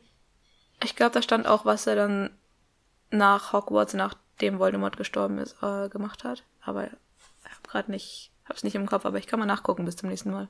Ja. Na gut, also der wird von David Thulis, ich weiß nicht, wie man es ausspricht, Ja. ähm, verkörpert und ich mag das. Ich finde er ist, also natürlich viel zu alt, aber ich mag es trotzdem. Er hat den richtigen Vibe. Ja, ich liebe ihn. Ja. Ähm, Huge Crush. Das ist schlimmer als, als mit Tom Riddle. auf wen du alles einen Crush hast. tut mir leid. nee, aber generell Lupin ist einfach einer meiner, also der gehört zu meinen absoluten Lieblingscharakteren. In Same. dieser ganzen überall, weil der ist einfach, Lieblingsprofessor definitiv. ja, ist auch nicht Und- schwer. Nee, wobei McGonagall noch. Die beiden sind, Ja. teilen sich den Platz, aber ja, Er ist einfach, er hat alles nicht verdient, was ihm widerfahren ist. Er tut mir einfach nur leid. ja. Ganz schlimm. Und ja, also der sitzt dann da und schläft und Harry macht die Tür zu und erzählt da von Sirius Black, was einfach so ein so krank ist, dass es ausgerechnet in dem Abteil ist, wo Lupin sitzt. Wobei es natürlich ähm, filmisch, also man sieht jetzt nicht äh, alles, was er erzählt, sondern es kommt so ein Establishing-Shot von draußen, es ist so richtig verregnet, der Zug fährt gerade an so einem See entlang und dann fliegt man wieder in das Abteil rein, wo er gerade fertig geworden ist mit seiner Geschichte. Und das, die, die Umgebung zu sehen, es ist schon so richtig dunkel, das ist schon mal der richtige, das richtige Flair für dann, wenn jetzt gleich der Dementor nämlich um die Ecke kommt. Ja, es ist einfach stockdunkel, dabei ist es gerade mal 11 Uhr morgens. Und eben Wie lange hat Harry erzählt? Und eben war es noch hell am Gleis. Ich glaube, es ist auch dunkel, weil es so bewölkt ist, aber ja, Es ist schon verdammt dunkel. stimmt. Harry hat sehr lange gebraucht für seine Geschichte. ja, aber ähm, dann kommt auch schon ziemlich schnell der Dementor um die Ecke. Ja, der kommt sofort. Da, da, das, das dauert jetzt eine, eine Weile, bis wir das besprochen haben. Weil einmal habe ich, ähm, ah, ich habe wieder einen Fun Fact zu der Szene. Und zwar, ich finde es eine gute ähm, Erfindung quasi, dass es friert, wenn die Dementoren kommen. Weil im Film wird ja nur beschrieben, dass es so eine innere Kälte ist oder irgendwie sowas. Im Buch. Im, Bu Im Buch, ja, Ja. genau. Ähm, und das ist gut, dass man, weil man das im Film nicht hat, so diese Intro-Perspektive, dass man da, ähm, äh, dass es halt das Wasser gefriert. Und ähm, als der Regisseur von dem Film, das ist der Alfonso Cuaron. Keine Ahnung, wie man Ah. das ausspricht. Der ist halt ein anderer äh, Regisseur jetzt. Ähm, der, ich glaube, aus Mexiko stammt. Auf jeden Fall hat er einen Akzent. Und das ähm, kreative Team, was so die Dementoren und alles, ähm, beziehungsweise das Set und, und das Ganze drumherum äh, kreiert haben, die haben ihn falsch verstanden, als er die Idee hatte mit dem Eis. Und zwar, als er Eis gesagt hat, haben die Eis im Englischen wie die Augen verstanden und haben schon angefangen, so ein, so ein Vision Board zu entwerfen, wo Augen vom Himmel fallen, weil sie ihren Regisseur falsch Was verstanden haben. Und dann hat sich erst aufgeklärt, dass, dass er Eis wie halt das gefrorene Wasser meint. Das Ach, fand ich sehr Scheiße. witzig und dass sie anscheinend das einfach so hingenommen haben, anstatt direkt nachzufragen. Ja. Okay. Die Dementoren finde ich gut besetzt. Das Genau, der Schauspieler. Dazu hätte ich dich jetzt auch gefragt. Also Weil der hat- Achso. Nee, sorry, sag. Der hat ja auch so, so Knochenhände praktisch. Mhm. Das heißt, es verkörpert, dass, dass du dich innerlich tot fühlst. Ja. Und ich finde, die sind viel creepier, als sie im Buch beschrieben sind und das ist mega gut. Da sind die einfach nur mit dem schwarzen Umhang so. Und das ist mir auch nie wirklich aufgefallen. Im, im Buch klingt es immer so, als würden die laufen. Dass die gar nicht schweben würden. Echt. Ja, weil zum Beispiel später, ähm, auch schon wieder vorweggegriffen, aber es äh, muss jetzt sein, als Draco nämlich Harry während eines Spiels Ja, da Erschreckt. stolpert der. da laufen die drei über das Feld. Und ich meine, das würde ja nicht wie ein Dementor aussehen, wenn, wenn die nicht auch öfter einfach mal auf dem Boden rumhängen würden. Ich glaube halt, es kommt darauf an. Ich glaube, die können über den Boden gleiten, so in dem Sinn, aber ich glaube nicht, dass die laufen. Aber Harry, dann, dann muss ganz, ganz schön blind sein, wenn du so drei Jungs in dunklen Umhängen für Dementoren hältst. Vielleicht hat er seine Brille nicht auf. Also ich muss sagen, ich finde die, das Design von den Dementoren echt besser, als, als sie im Buch beschrieben sind. Ja, sie sind auf jeden Fall echt Gruselig. ekelhaft. Als Ja. Kind fand ich es auch immer richtig gruselig, wie der dann so kommt und die Hand diese Tür aufschiebt. Und hier ist jetzt meine Frage. Ja. Ich erinnere mich jetzt schon nicht mehr, weil ich immer das PC-Spiel im Kopf und da ist das in irgendeinem komischen random Abteil ganz am Ende, wo die Koffer sind. Und ich muss den Dementor davon abhalten, reinzukommen und dann kommt er trotzdem rein und dann kommt Lupin und sagt, keiner hier versteckt Sirius Black unter seinem Umhang. Geht. Wie ist das im Film? Da steht er doch einfach nur auf und dann kommt was Silbernes aus seinem Zauberstab. Okay. Und vorher hat halt, kommt noch dieses Gesichtsgesauge, was ich, irgendwie mag ich das nicht, wie das aussieht, aber ich frage mich auch, wie man das anders hätte Das darstellen eklig. können, dass er da was aussaugt, so die glücklichen Gedanken. Es sieht einfach eklig aus. Ja. Und dann kommt der Schrei und Harry fällt in Ohnmacht und dann wird so Fade to Black und dann wacht er wieder auf und Ja, ähm, das ging alles sehr schnell. Kriegt er hier wenigstens Schokolade Ja. angeboten? Echt? Ja. Das ist mir nicht aufgefallen. ist, dann wird es dir besser gehen. Und ich so, danke für den Tipp, Lupin. Es ist echt Das wahr. hat mein Leben gerettet. Ja. Finde ich voll lustig, dass JK das so eingebaut hat, dass Schokolade da hilft. ja, weil es halt diese Endorphine oder Mhm. so freisetzt. Auf jeden Fall fragt Harry so, wer, war die Frau oder seid ihr auch in, in Ohnmacht gefallen? Und, und Ron und Hermine so, nee, Habt ihr den Schrei gehört? Das war eine Frau. es hat keine Frau geschrien, Harry. Genau, und Lupin entschuldigt sich dann und sagt, er muss mit dem Lokführer sprechen. Was will er mit dem besprechen? Er schickt doch eine Eule voraus nach Hogwarts. Ich weiß, okay, im Hm. Buch jedenfalls. Im Okay. Film weiß ich es nicht. Es könnte auf jeden Fall an ihm liegen, dass Draco und andere Schüler dann später erfahren, dass Harry in Ohnmacht gefallen ist, weil ansonsten es muss ja an ihm sein, weil Hermine und Ron das nicht erzählen. Vielleicht haben die das mitgehört, als Lupin das jemandem gesagt hat oder sowas. Wahrscheinlich. Stimmt. Draco sagt das später noch, ne? Ja. Ja. Gut. Äh, ja, aber dann sind sie auch eigentlich schon da. Sollen wir jetzt direkt nochmal. Zum Buch springen? Ja, weil Ja. da passiert ja relativ viel jetzt Ja, würde ich sagen. Okay, im Buch gehen die in das Abteil mit RJ. Remus John Lupin, Ja. ich muss noch mal nachschauen, Ja. ähm, der als recht jung beschrieben wird. Und wir wissen ja, es ist der 1. September 1993. Ja. Und das war der Tag nach Vollmond. Ich weiß nicht, ob JK das so sich gedacht hat. Vielleicht nicht, aber es war der Tag, nachdem Vollmond war. Ja. Was erklären würde, warum Remus Lupin so müde Kaputt ist. ist. Ja. Aber ist es dann nicht ein bisschen, wobei, wann gehen Monde normalerweise, also Monde, der Mond. Mond normalerweise unter? ich habe keine Ahnung. Manchmal sind die auch so tagsüber da, oder? können Werwölfe auch, wenn Vollmond ist. Ich, ich, ich kenne mich mit Monden nicht aus. Ich weiß es auch nicht. Also könnte er theoretisch auch tagsüber sich verwandeln, wenn halt noch Vollmond ist. Ich weiß es nicht. Weil ich meine, tagsüber sieht man manchmal auch einen Mond, ne? Das Ja, bilde ich aber mir gerade nicht vielleicht- ein, oder? Vielleicht ist es halt, sobald die Sonne halt wirklich aufgeht, ist es dann weg, weil dann die Sonne vorherrscht und nicht der Mond. Aber es ist ja quasi nur das Sonnenlicht, was man im Mond sieht. Das wird ja da reflektiert. Egal, ob es jetzt Tag oder Nacht ist. Ich bin, ich bin kein, äh, äh, wie heißt es? Astrophysiker. As Astrologe oder Astronom. Ja. Ich habe keine Ahnung. Aber es könnte halt trotzdem, theoretisch könnte es An der sein. Nacht liegen so. Es wäre halt krasser Zufall, wenn das nicht geplant war. Das stimmt. Weil es halt schon krass ist. Ja. Aber natürlich äh, fragen wir uns das überhaupt nicht, weil wir wissen einfach nur, da sitzt ein Typ. Und Hermine sagt, ist wahrscheinlich der neue Lehrer für Verteidigung gegen die dunklen Künste. Ja. Und dann erzählt Harry Ron und Hermine von Sirius und Hermine sagt dann so, Harry, such bloß keinen Ärger. Und Harry, ja, ich such keinen Ärger.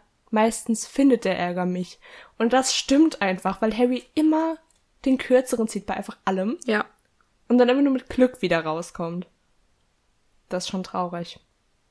Und dann auf einmal fängt das Taschenspikoskop an, Alarmzeichen zu geben. Da könnten wir uns jetzt fragen, weil wir es schon kennen, ist es bestimmt wegen Kritze, oder? Oder weil die Dementoren gleich kommen. Das könnte auch sein. Könnte beides sein. Ich dachte jetzt wegen den Dementoren. Wegen Kretze könnte es auch sein, aber ich meine, Kretze war doch. Ach, stimmt. Ich wollte gerade sagen, Kretze war ja schon immer da, aber da hatte er ja noch kein Taschenspikoskop. Ja. Aber deswegen kann es sein, dass das Taschenspikoskop auch schon in Ägypten angefangen hat zu spinnen, wie Ron erzählt. Mhm. Und dass es nicht daran lag, dass Fred und George Käfer in Percys Suppe gemischt haben. Ah. Ja. Oder in Charlies Suppe, keine Ahnung. Jedenfalls bekommen wir jetzt Besuch im Abteil von Malfoy und seinen zwei Freunden. Und da erfahren wir das erste Mal offiziell, dass sie Vincent und Gregory heißen.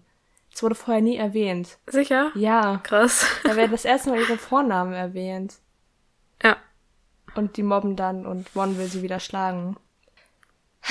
Ron will einfach immer zuschlagen, tut's aber nicht. Außer im ersten Teil. Und stattdessen tut's im dritten Teil dann jemand anders. Das finde ich richtig krass. Oh, das, oh ich freue mich schon so auf dieses Kapitel, Ich Alter. auch. Aber ähm, Crab und Goy verschwinden dann, beziehungsweise mit Malfoy, äh, als sie Lupin sehen. Oder? Genau, als Hermine sagt, dass das der neue Lehrer ist. Genau. Und Neville und Ginny kommen dann in das Abteil, als der Zug stehen bleibt. Mhm. Ähm, und dann kommt der Dementor und die sind halt da, während er da ist, der Dementor. Was auch wichtig ist. Ja. Es wird natürlich erst noch die Gestalt genannt. Harry weiß ja noch nicht, was das ist. Und die Kälte kommt, als er so Atem holt, der Dementor. Ja, und Harry hat das Gefühl, ihm wird der Boden unter den Füßen weggerissen. Genau. Und er wacht auf, indem jemand ihm eine Ohrfeige gibt. Ach, wer war das wohl? Ron, oder? Würde ich jetzt mal schätzen. Ich habe keine Ahnung. Oder Hermine trainiert schon mal ihre Ohrfeigen-Skills. Ja, dann kriegt er von Lupin Schokolade, aber isst sie noch nicht. Ist auch halt einfach random, wenn auf einmal so ein Typ steht, hey, hier, isst Schokolade. Ja. Und Harry will halt erstmal Stranger wissen, Danger. Ja. Harry will erstmal wissen, was los ist. Und da, genau, er erfährt von den anderen, dass Lupin etwas Silbernes aus seinem Zauberstab gedingest hat. Das klingt ja nicht nach einem Tier, ne? Das Genau. ist ungestaltlicher Patronus. Das dachte ich mir nämlich auch, weil ich glaube, ähm, genau, also dass es nur ein halber Patronus war. Und da habe ich jetzt eine Frage an dich. Was glaubst du war der Glücksgedanke, den Lupin in dem Moment hatte? das wollte ich dich auch fragen. weil ich hab, oh, Oh das Mann. ist so sad. Ich, So ein Teil von mir, so das Fangirl-Abteil meines Gehirns, was so Wolfstar im Kopf hat, denkt dann da. ich weiß es nicht, bestimmt an irgendwas von, von den vier Freunden, als es denen noch gut ging. ja, weil das Krasse ist halt, der hat sich ja offensichtlich, der hat sich ja ein Abteil ausgesucht. Und es gibt halt die Theorie, dass es das Abteil war, wo die früher mal zusammen drin gesessen haben. Das ist halt richtig sad. Oh nein. Mann. Ich hasse den dritten Teil. oh. oh Gott, ey. Nein, aber ich würde es echt gern wissen. Oder ob er irgendwo auch noch eine Quelle von Fröhlichkeit hatte, was nicht seine Freunde waren. Aber Ich was glaub man halt weiß nicht. über ihn, er nicht. Der Nee. hat keinen coolen Job, weil er ausgestoßen ist aus der Gesellschaft. Und einfach, ach, sein ganzes Leben ist so miserabel. Das ist richtig schlimm. ja. Deswegen kein Wunder, dass er nur einen halben Patronus schafft.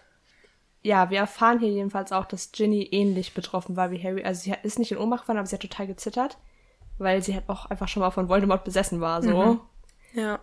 Was wir immer wieder vergessen, dank des Films. Ist so. Aber hier ist Ginny wird einfach immer wichtiger und es kommt immer wieder Einstreuungen, dass sie so nachfühlen kann, wie es Harry geht und so. Mhm. Da kommt im fünften Teil auch nochmal eine coole Sache. Ja. Ähm, die sind dann auch schon relativ schnell in Hogwarts. Aber davor, Was? davor ist das ist so traurig, weil äh, Lupin kommt ja dann zurück und gibt, sagt Harry so, ja, isst die Schokolade, dann geht's dir besser. Und dann nennt er ihn halt bei seinem Namen. Und Harry fragt sich halt, woher er seinen Namen kennt. Und da gibt's so einen ganzen, so einen ganzen Tumblr-Eintrag dazu. Du fragst dich, warum er deinen Namen kennt. Hier, das sind die Gründe. Oh. Und das ist so traurig. Aber Harry vielleicht auch einfach, weil du fucking ähm, berühmt bist. ja, aber trotzdem, es ist halt, es ist einfach traurig. Ja, es ist. Es ist alles traurig, was mit den Rumtreibern zu tun hat. Es ist so traurig. Oh Mann. Okay. Auf jeden Fall, als sie dann in Hogwarts angekommen sind, wird Harry erstmal zu Madame Pomfrey gebracht, was eigentlich eine gute Sache ist. Ähm, zusammen mit. Also ich glaube, Hermine und Ron sind auch dabei. Nee, Hermine wird von McGonagall mitgenommen.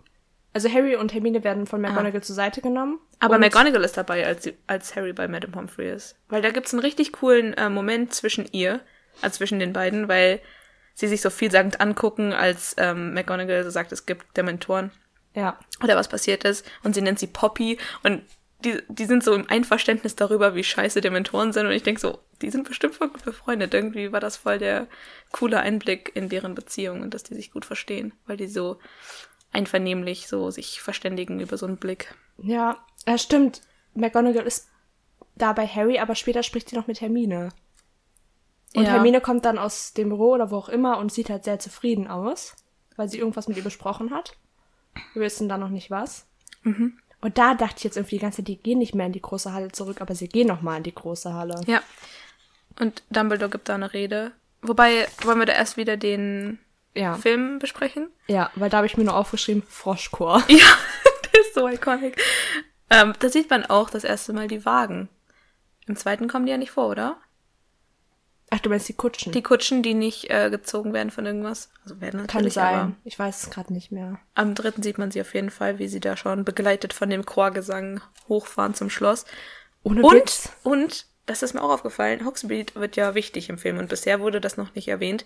Aber die Kamera bleibt da so auf dem Schild stehen, wo ein Pfeil nach Hogwarts geht und das andere nach Hogsmeade, dass man schon so Damit man weiß, Schon eine Info hat. man hat ja noch gar keine Info Genau. im Film. Aber das ist auch schon wieder so ein cleverer Weg, es einfach so einzustreuen, ohne dass, dass dann ein Charakter sagt, okay, und jetzt.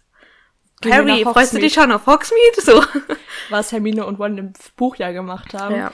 Und ich habe hier einfach in Klammern dahinter geschrieben, ich find's geil, weil ich liebe den Froschchor.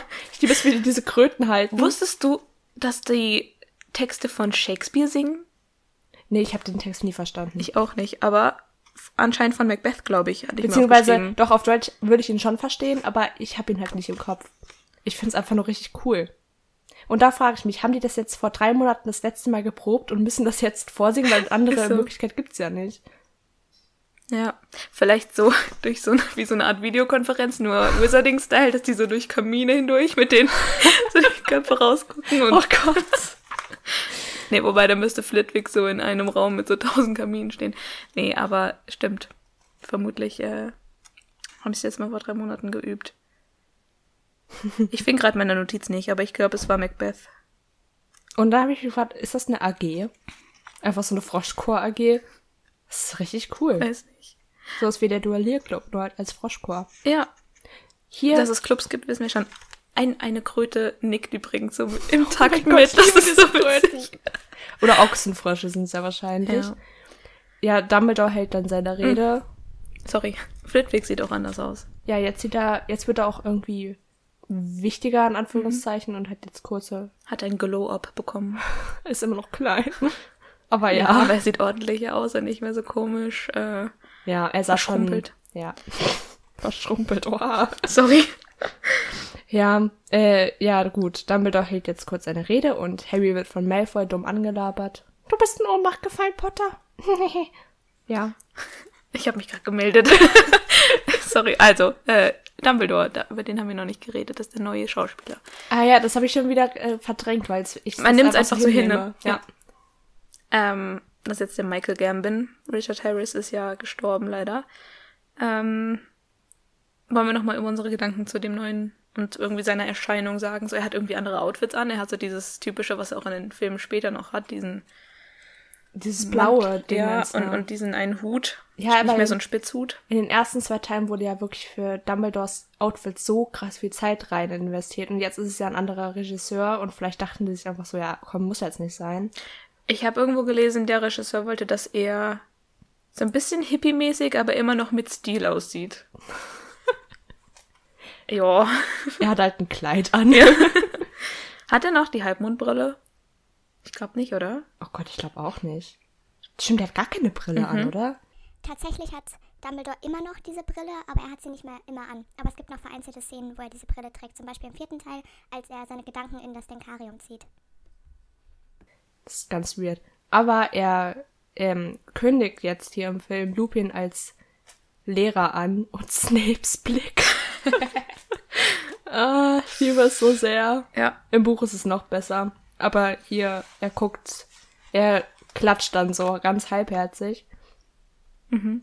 Und genau, was noch? Achso, ja, Hagrid. Wird vorgestellt, ja. Und während Dumbledore spricht, das ist mir auch aufgefallen mit der Kamera, die hält nie still. Die, die, das ist so eine, also wird gehalten von einem Kameramann und der, der geht so durch die Schüler durch und dann so über Dumbledore und ist auch wieder interessanter, als wenn du so eine, ich weiß nicht, was der richtige Begriff dafür ist, aber so eine feststehende und dann so hin und her schneidest. Ja, Ist halt so Bewegung drin und man ist so mittendrin in der Szene. das stimmt. Gut, ähm, hier kommt das Dumbledore-Zitat. Ja. Mit der Kerze. Happiness can be found. Even in the darkest of times. If one only remembers. To turn on the light. Das ist traurig. Ich kann es nicht mal auf Deutsch sagen, sondern nur auf Englisch. Aber vergesst nicht, dass man Licht auch in den dunkelsten Zeiten zu finden vermag, wenn man nur daran denkt, ne, ein Licht brennen zu lassen oder irgendwie sowas. Das klang gerade so falsch, ja, aber ich weiß.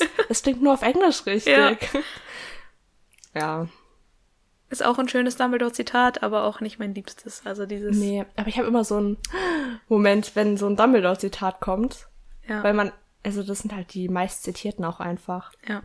Ja, ja gut. Weil jetzt werden, da ist Dumbledores Rede noch sehr positiv, also noch so, es sind zwar schwere Zeiten, aber ist okay. Vor allem dieses mit Darkness, weil halt die Dementoren da sind. Und dieses ein Licht leuchten zu lassen, ist ja quasi so das Äquivalent von Patronus. Ich Mhm. denke an was Schönes und kann damit die Dunkelheit abhalten. Diese Parallele habe ich noch nie gezogen. ja, also man merkt jetzt schon, okay. Ach nee, das wollte ich noch gar nicht sagen. Hier im Film äh, merken wir, das Lichtschema hat sich verändert. Es ist jetzt irgendwie goldblau geworden. Grün, goldblau, grün.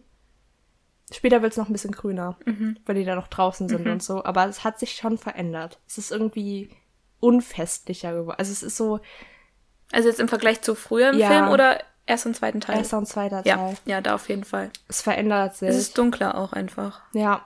Oh, und das Porträt von der fetten Dame fängt jetzt an zu singen. Ich Lässt diese Szene. Auch. Und dann schreit sie und lässt das Glas hinter sich an dieser Säule zerspringen. Ja. Damit es aussieht, als hätte ihre Stimme das geschafft. Und ist dir da mal aufgefallen, da springt einfach im Hintergrund Sir Cadogan rum. Ich glaube, diesmal ist es mir aufgefallen, ja. Ja, der kommt ja im Film sonst nicht vor. Aber da sieht man ihn mal durch andere äh, Gemälde springen. Der Süße. Und auch, auch die Gemälde um die fette Dame herum, die haben so witzige Reaktionen auf sie und, und schütteln so den Kopf und halten sich so die Hand an die Stirn. Und wer auch den Kopf schüttelt, sind Harry und Seamus. Die lästern nämlich hardcore ab. Sie kann einfach nicht singen. Ja, und das ist einfach, ich liebe das, weil halt jetzt diese Szenen kommen, die im Buch halt nicht vorkommen, die halt so diese, diese Bromance zwischen diesen fünf Typen im Schlafsaal zeigen. Ich liebe diese Szene, die ist Ich so auch. süß. Aber vorher läuft Dean einfach noch so durch den Geist hindurch. Und Stimmt. ekelt sich so richtig. Ja, aber diese fünf Jungs im, im Schlafsaal, die dann so diese. Was ist das genau? Irgendwelche Süßigkeiten, die, die ein Geräusch machen lassen. Ja. Also Shame, äh, Ron wird zu einem Löwen, Neville Elefant und, und bei Harry kommt so der. Harry wird zum Hogwarts Express. Ja, genau. und einfach die, deren äh, Albereien zu sehen, ist richtig goldig. Und dann machen die noch eine Kissenschlacht. Five boys sleeping in a dorm room, five feet apart, cause they're not gay. Während so die Kamera Aus dem rauszoomt. Fenster. Ja, Genau. schon wieder. Ja. Und da denkt sich nämlich der Zuschauer, boah, ich glaube, das wird ein gutes Jahr, Harry. Ich hab Hoffnung. Und dann so, nein, sorry, es wird kein gutes Jahr. Ja. Ähm, die nächste Szene können wir noch besprechen, weil das ist nur ein, ähm, eine Aufnahme von der neuen Landschaft, die sich jetzt ja verändert hat für den dritten Teil. Ziemlich massiv. Die peitschende Weide steht jetzt auf einmal nicht mehr im Schlossgarten. Genau. Und äh, Hagrids Hütte ist an einem anderen Ort und während wir so dieses Gelände kennenlernen, fliegt ein Vogel durch die Luft und wird dann von der peitschenden Weide zerschlagen. So böse. Ja, aber es ist auch ein guter Weg, wieder die peitschende Weide einzuführen. Und ich glaube, selbst wenn du den zweiten, wo sie ja auch schon mal vorkommt, nicht geguckt hast, könntest du da verstehen, was dieser Baum macht, wenn er dann später ähm, relevant wird. Später schüttelt er sich ja auch und schüttelt die Blätter ab. Genau, und den Schnee dann auch. Der kommt die ganze Zeit vor. Man merkt so, oh, der Baum ist irgendwie wichtig. Hier wird die peitschende Weide ja auch erwähnt, dann. Nee, gar nicht, sorry. Das war die heulende Hütte, es tut mir leid. Okay. Spoiler. Gut. Ach so, ja, Gibt's da jetzt noch was, was wir im Buch nicht besprochen haben bis zu dem Zeitpunkt? ich bin jetzt richtig verwirrt, weil wir haben doch eben schon darüber geredet, dass, ja stimmt, wir waren ja schon bei der Ankunft und dass Harry und Hermine mitgekommen sind. Und jetzt habe ich mir nur noch aufgeschrieben, dass in der Halle, dann sind die halt in der großen Halle und da wird Harry dann ausgelacht von Malfoy und den Slytherins. Aber wir erfahren auch an irgendeiner anderen Stelle auch noch, dass Malfoy selber richtig Panik hatte, als der Dementor kam. Hm. Kann ich mir auch vorstellen, warum. Ich glaube, der hatte auch nicht so schöne Gedanken dabei.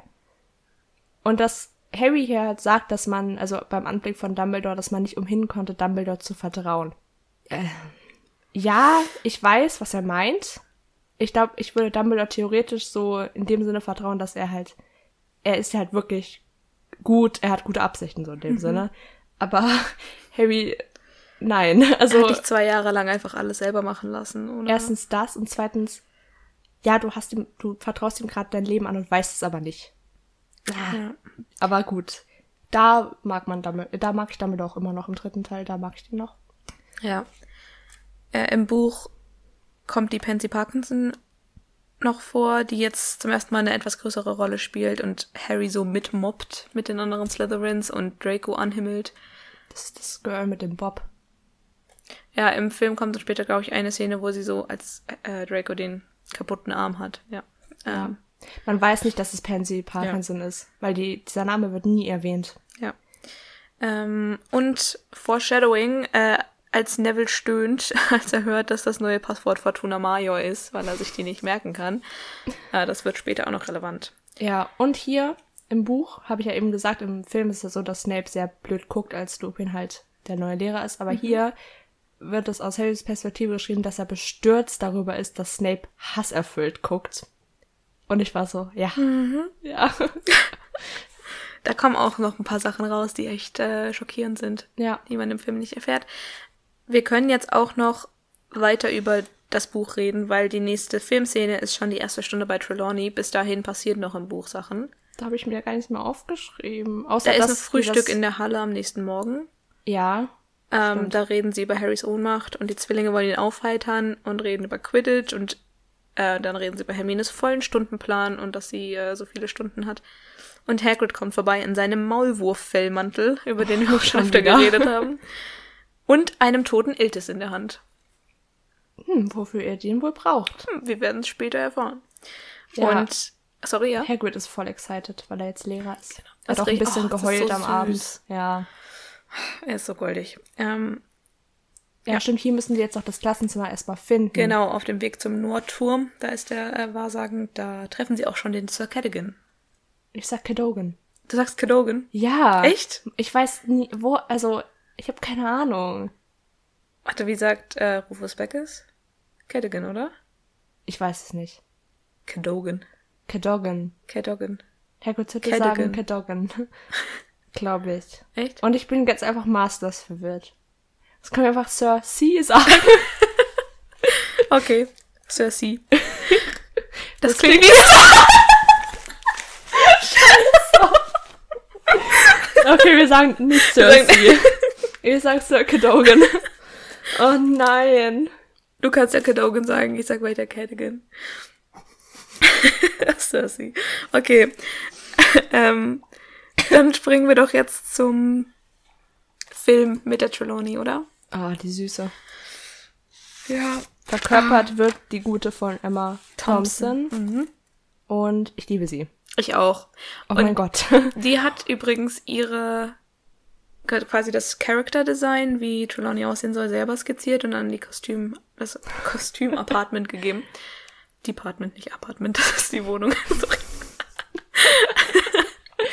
Ähm, und sie wollte, dass sie irgendwie so aussieht, als hätte sie seit langer Zeit nicht in den Spiegel geguckt. Und Ja. das, das passt sehr gut. Ich glaube, Wahrsager schauen wahrscheinlich auch nicht gerne in den Spiegel. Warum? Keine Ahnung. Ich habe so das Gefühl, die haben Angst vor Spiegeln. Hm. Wenn, dann sieht sie sich nur so durch Visionen, wie sie selber irgendwas macht. Ja. Und hier sitzen Harry und Ron und dann auf einmal sitzt Hermine auch da. Und Ron so, Gott, wo kommt die denn jetzt her? Und da frage ich mich. ergibt keinen Sinn. Ja, genau. Ich habe mir hier hingeschrieben, hä? Ja. Ich meine, wir wissen ja, wie es sein kann, dass Hermine da auftaucht, aber es, ist, ergibt trotzdem keinen Sinn, weil Das heißt- taucht ja nicht aus dem Nichts auf. Das heißt nämlich, sie würde, also Spoiler, Hermine hat einen Zeitumkehrer, mit dem sie alle Stunden besuchen kann, weil ihr Stundenplan ja so voll ist. Und sie müsste dann ja, nachdem die Stunde eigentlich vorbei gewesen wäre, wo sie eine andere hatte, in den Turm, in das Klassenzimmer reingehen, da den Zeitumkehrer drehen und da dann plötzlich auftauchen. Genau. Was einfach keinen Sinn ergibt, weil warum würdest du irgendwo auftauchen, wo viele Leute sind und nicht in einem versteckten Eckchen und da zurückspringen Das ergibt gar keinen und Sinn. dich dann hin, hinschleichen? das ist nur eingestreut, damit wir uns auch wundern. ja. Jedenfalls ergibt das überhaupt keinen Sinn. Die Trelawney hat dann ihre lustige Rede, wo sie sagt so, hier werdet ihr lernen zu sehen und stößt dann so gegen den, gegen den Tisch vor ihr. Ähm, ja, finde ich irgendwie witzig. Und zum Neville sagt sie, geht's deiner Großmutter gut? Und er so voll Buch, verunsichert. nicht. Doch, Sicher? ja. Mein Gott. Okay. Das habe ich nicht gesehen. Doch, ziemlich sicher. Okay. Und Neville ist so richtig verunsichert und sie so, hm, wieso wäre ich mir nicht so sicher? Ähm, und dann kommt dieser random Exposition Dude, dieser äh, Kerl, der, sein einfach Haus nur, wechselt. ja genau, der nur so vorliest, so was ein Grimm ist. Ja, das kommt dann, nachdem der Grimm gesehen wurde in Harrys Tasse. Ja. Ich habe diese Tasse ja auch.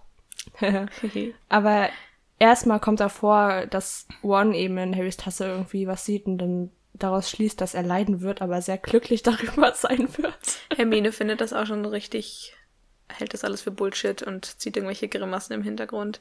Was krass ist, das sind wir von Hermine nicht gewohnt. Und genau, dann guckt Trelawney in die Tasse und lässt die so fallen, weil sie den Grimm sieht. Und dann äh, liest dieser Kerl vor, was das bedeutet, nämlich das Omen des Todes. Und im Englischen ergibt die Szene, als so ein Schüler nachfragt, ähm, The Grin? Nicht The Grin, du Idiot, sondern The Grim. Weil, ne, Grin wie Grinsen. Ach so, Im, was, was sagt er im Deutschen? keine Ahnung. Irgendwie nur so ein, was ist denn Grin? Also, versteht's nur falsch? Ich habe keine Ahnung. Okay. Ist ja auch egal. Genau, und Harry hat schon Panik, äh, weil er denkt so, oh, ich habe den ja auch schon gesehen. Wollen wir jetzt weiter im Film bleiben oder zurückrudern? Es passiert halt nicht so viel im Buch dazwischen. Weil im Film gehen sie jetzt schon zu Hagrid runter. Ja. An so einer Treppe, wo ich mir denke, im Winter muss das richtig schlimm sein, wenn das vereist ist. Das stimmt. Wobei die haben ja so, sieht man auch später in den Filmen, was hast du gerade mit deinen Wangenknochen gemacht? Nichts. Deine Kopfhörer sind gerade so einfach so von deinem Gesicht so abgestanden. Ich weiß es nicht. Okay. In den Büchern haben die ja so Zauber, mit dem die äh, Schnee schmelzen lassen. Könnten sie ihren Weg bahnen. Es gibt auch, gibt's auch im Film, äh, im Buch, meine ich. Ja. Ach, aber habe ich Film gesagt? Ich weiß es nicht mehr. Ich werde es hören, wenn ich das schneide. Ja, stimmt. Ich glaube, ich habe Film gesagt. Ich meinte Buch. Das bestätigt es. Wir sind einfach beide extrem dumm und haben gar kein Kurzzeitgedächtnis. ja. Ja. Sie gehen dann in den Wald hinein, der sehr Schön aussieht. hm, gar nicht so, wie wir den verbotenen Wald bisher kennen. Wir waren aber auch nur nachts im verbotenen Wald. Daran liegt's wahrscheinlich. Aber auch die äh, Bäume sind so richtig dünn und normal aussehend. ich glaube sogar, das ist vielleicht nicht unbedingt das Stück des Waldes. Vielleicht gibt's irgendwie noch so eine Lichtung Vor, oder so einen Vorwald. Ja, genau. Und da sehen wir dann einen Hi Hippogriff. Hippogriff. Hippogreif. Hippogreif. Hippogriff im Englischen. Ja. Nevilles Polunder geht kaputt, als sein Monsterbuch der Monster ihn angreift, was auch keinen Natürlich. Sinn ergibt. Ich meine, oder? Es ergibt Sinn, weil es Neville ist und dem natürlich sowas passieren muss. Aber irgendwie. Oh gut, okay, ich glaube, die haben ja im Film da so, ein, so eine Schnauze vorne dran. Mit Zähnen. Ja. Ich habe also gedacht, wie will so ein Buch Ja, gut, keine Ahnung. Polunder zerreißen? Naja. Ähm, Draco und Co. verkleiden sich als Dementoren und machen Harry Angst, wo ich gedacht Nein, gar nicht nicht. verkleiden, aber ziehen so ihre äh, Kapuzen auf. Ach so, ja. Wo ich gedacht habe, ist das vielleicht so ein kleiner Ersatz für die Szene, die ich eben schon angesprochen habe. Ja, aber das ist halt so richtig dumm. Ist Weil es da, auch. Die ganzen anderen Leute stehen da so und sind so, oh, ihr seid so kindisch. Ja. Also, diese, ich verstehe es gar nicht. Das ist so dumm, aber hier steht dann Harry ja vor seinen Schnabel und man sieht im Hintergrund einfach Draco, wie er von einem Apfel abbeißt. Ich weiß, Drapple. Das ist das erste Mal, dass er seinen Apfel hat und der Apfel taucht ja später nochmal auf, so. Ja. Und ich habe mal nach der Symbolik von Äpfeln geschaut. Oh, hau raus. Das ist das Symbol von Schönheit und Twi Zwist und kausiert den menschlichen Sündenfall. Ja, klar. Ja. Und ich war so, ja, Schönheit und Zwist liegt im Auge des Betrachters. Schönheit, aber Zwist, aha. Aha. Und der menschliche Sündenfall, aha. ja, weil ich, Okay. es war einfach so random, dass dieser Apfel da war. Ich musste das googeln, weil ich verstehe das nicht. Das ist auch voll ein Klischee, wenn Bösewichte in Filmen so in Apfel beißen. Und vor allem, wenn sie den Apfel danach wegschmeißen nach einem Bissen. Vor allem, wenn es ein grüner Apfel ist. Ja. Die schmecken nicht mal. Ich mag grüne Äpfel nicht. Hm. Das ist noch diese, ähm, Sind halt so, so, saurer. Die heißt noch Granny Smith oder so. Gibt verschiedene auf jeden Fall. Ja. Äh, nee, mag ich nicht. Nee. Und Hermine erschreckt sich später und greift nach Wons Hand, Ja. was süß ist. Da habe ich mich gefragt, das kommt mir im Buch nicht vor, ne? Da ist schon so diese offensichtliche Spannung zwischen den beiden. Die ist im Buch auch noch nicht wirklich gibt. Genau. Da gibt's eher schlechte Spannung. Ja, ja. Das ist so ein bisschen verdreht im, im Film. Und Harry ist halt der Einzige, der mit dem Seidenschnabel interagiert. Ähm, und äh, Hagrid setzt ihn dann so aus dem Nichts plötzlich auf ihn drauf und er soll mal eine Runde fliegen, nachdem Seidenschnabel ihn akzeptiert hat. Und Harry findet's richtig geil. Und ich auch. Alter, diese Szene ist mega gut gemacht. Ich war so, oh, ich will auch. Die Musik, die dann so anschwillt und diese wunderschönen Aufnahmen von dem Schloss und dem See. Alter, Und, aber ah. der, ich merke jetzt mal endlich, dass der da nicht abrutscht. Der hält sich auch nicht richtig fest. Es ist einfach komisch. Ich fände das Beine. nicht geil. Ja, wenn man reitet, dann macht man ja auch, hält man sich ja auch nicht Aber irgendwie. dann, das ist auf einem Pferd das ist was anderes als auf so einem Wobei, Hippogreif. wenn ein Hippogreif so lang gleitet, wie er es dann so über dem Wasser macht Dann oder geht's. so, dann ist ja gar keine Bewegung irgendwie da. Aber davor schlägt er mit den Flügeln und es sieht echt gefährlich Ich aus. stell mir auch vor, dass die Federn richtig glatt sind. Ja, Da kannst du bestimmt schnell abrutschen. das ist halt nicht geil. Aber Malfoy muss danach natürlich auch mucken, weil er jetzt denkt, wenn Harry das schafft, muss ich jetzt einfach auch ganz sassy auf den Seitenschnabel zulaufen und ihn als großes, hässliches Scheusal Er bezeichnen. ist so ein Idiot. Das ist so dumm. Der menschliche Sündenfall, Johanna. Und im, im Film ist es auch irgendwie dicker aufgetragen, wie er ihn so anmacht in seinen Schnabel. Ja, es ist, ja, es ist sehr übertrieben. Der ist halt eine Trauma Queen des Jahrhunderts. Ja. Liegt auf dem Boden und sagt so, äh, Im Film sagt er auf Englisch, warte, irgendwie so, das werdet ihr bereuen, oder wirst du bereuen, Hagrid, you and your bloody chicken. ich weiß nicht, was er da im, im Deutschen sagt, aber das fand ich sehr ich weiß es witzig. auch nicht. Ähm, und dann kommt Hermine und sagt so, Hagrid, du musst ihn in den Krankenflügel bringen. Und da sieht man einfach schon im Film den Zeitumkehrer um ihren Hals rumhängen. Ja, es sieht halt aus wie eine normale Kette. Na. Man sieht schon, das ist keine normale Kette. Ja, wenn man nicht drauf achtet, dann Ja. schon. Ja. Ja, fand ich krass. Und Hagrid trägt ihn dann weg. Und Malfoy ist so die Drama Que- Queen schlechthin. das ist halt richtig lustig, weil da, das habe ich natürlich auch als PC-Spiel gehabt. Erstmal auf Seidenschnabel fliegen war richtig geil. Glaube ich. Das musste ich auch immer wieder machen, weil ich solche komischen Wappen sammeln musste. Und zweitens, als Malfoy da angegriffen wird, er so, ich sterbe, seht her, es hat mich umgebracht. Wie im Buch auch. Und dann sagt Hagrid so ganz lieb, du stirbst nicht. Und dann steht er einfach wieder auf und läuft so ganz normal weiter. das ist so geil. Und das würde ich halt auch ähm, Malfoy so zumuten, einfach so. Ja. Nee, er ist schon verletzt. Aber er ist halt auch einfach selber dran schuld. Ja. Und Harry danach stupst seinen Schnabel Harry ja so an. Mhm. Und Harry streichelt ihn dann trotzdem noch. Das ist voll cute. Das stimmt. Weil er einfach weiß, dass Draco selber dran schuld ist. Ja. Dann würde ich jetzt sagen, gehen wir zurück ins Buch. Ja. Gut, dann müssen wir da jetzt noch Trelawney. Trelawneys Stunde Ich machen. habe die ganze Zeit Trelawney hier falsch aufgeschrieben. Wie denn? Ich habe ein W zu wenig genommen. Aber ist noch eins drin. Dann habe ich es richtig Ist aufgeschrieben. doch nicht True Lawny, oder? Sondern Ich weiß es nicht. T-R-E Lawny. nee, es ist T-R-E-W. Nee. Oder? Oder? Ich habe auch nur mit einem W gemacht. Hast du das Buch hier? Ich lese diese Bücher seit Jahren. Was ist denn hier falsch? Das ist jetzt echt belastend. Und? du hattest recht, ich bin dumm.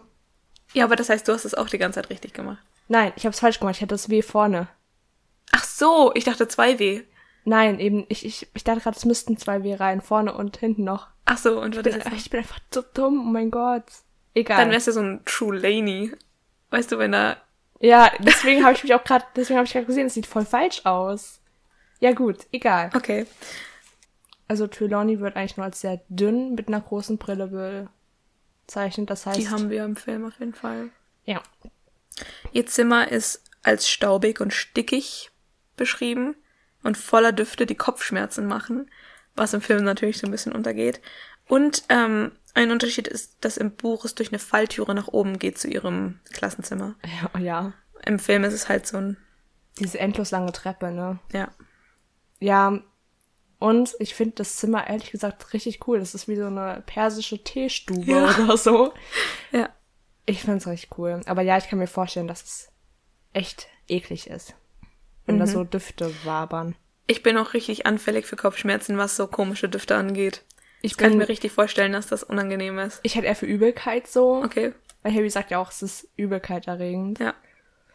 Äh, sie streut dann ein paar Weissagungen so um sich rum und sagt Neville, dass er die Tasse bitte, wenn er sie zerdeppert hat, dann bitte eine von den blauen nehmen soll. Und dass es seiner Oma nicht gut geht. Dass ähm, Pavati sich bitte von einem rothaarigen Mann fernhalten soll. Rückt sie so von Ron weg. und dass um Ostern rum einer von ihnen für immer gehen wird. Also irgendwie, also sie hat da schon so einen Point. Ja. Ich, ich blick bei ihr einfach nicht ganz durch.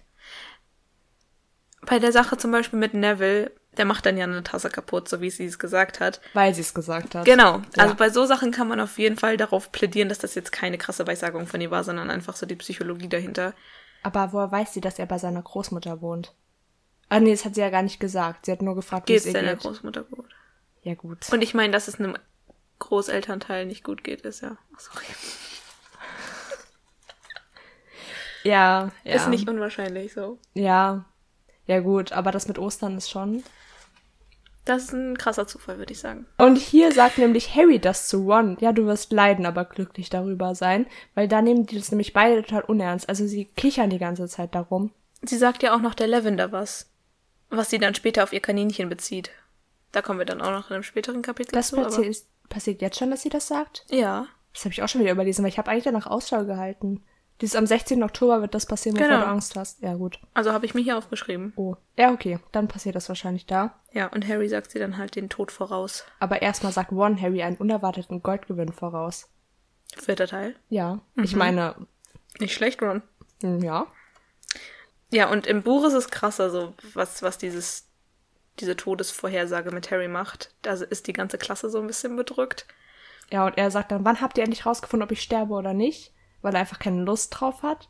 Auch in der Stunde bei McGonagall, die danach kommt im Buch, äh, sind so alle gedrückt und als sie sich in eine Katze verwandelt, die McGonagall, applaudiert niemand, wie sie es anscheinend sonst immer tun. Und dann fragt McGonagall so nach, so ist alles in Ordnung bei euch? Und dann erzählen sie halt, was Trelawney gesagt hat. Aber McGonagall beruhigt Harry dann und sagt, ja, jedes Jahr sagt sie irgendeinem Schüler den Tod voraus, das ist einfach so ihr Ding.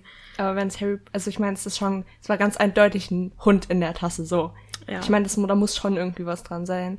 Das Ding ist halt, egal, jedes Todesurm für Harry würde ja zutreffen, weil wir wissen ja, er wird ja im Endeffekt sterben. Oder es ist halt, dass der Voldemort-Teil in ihm, der sterben wird und deswegen wird ihm das vorher gesagt.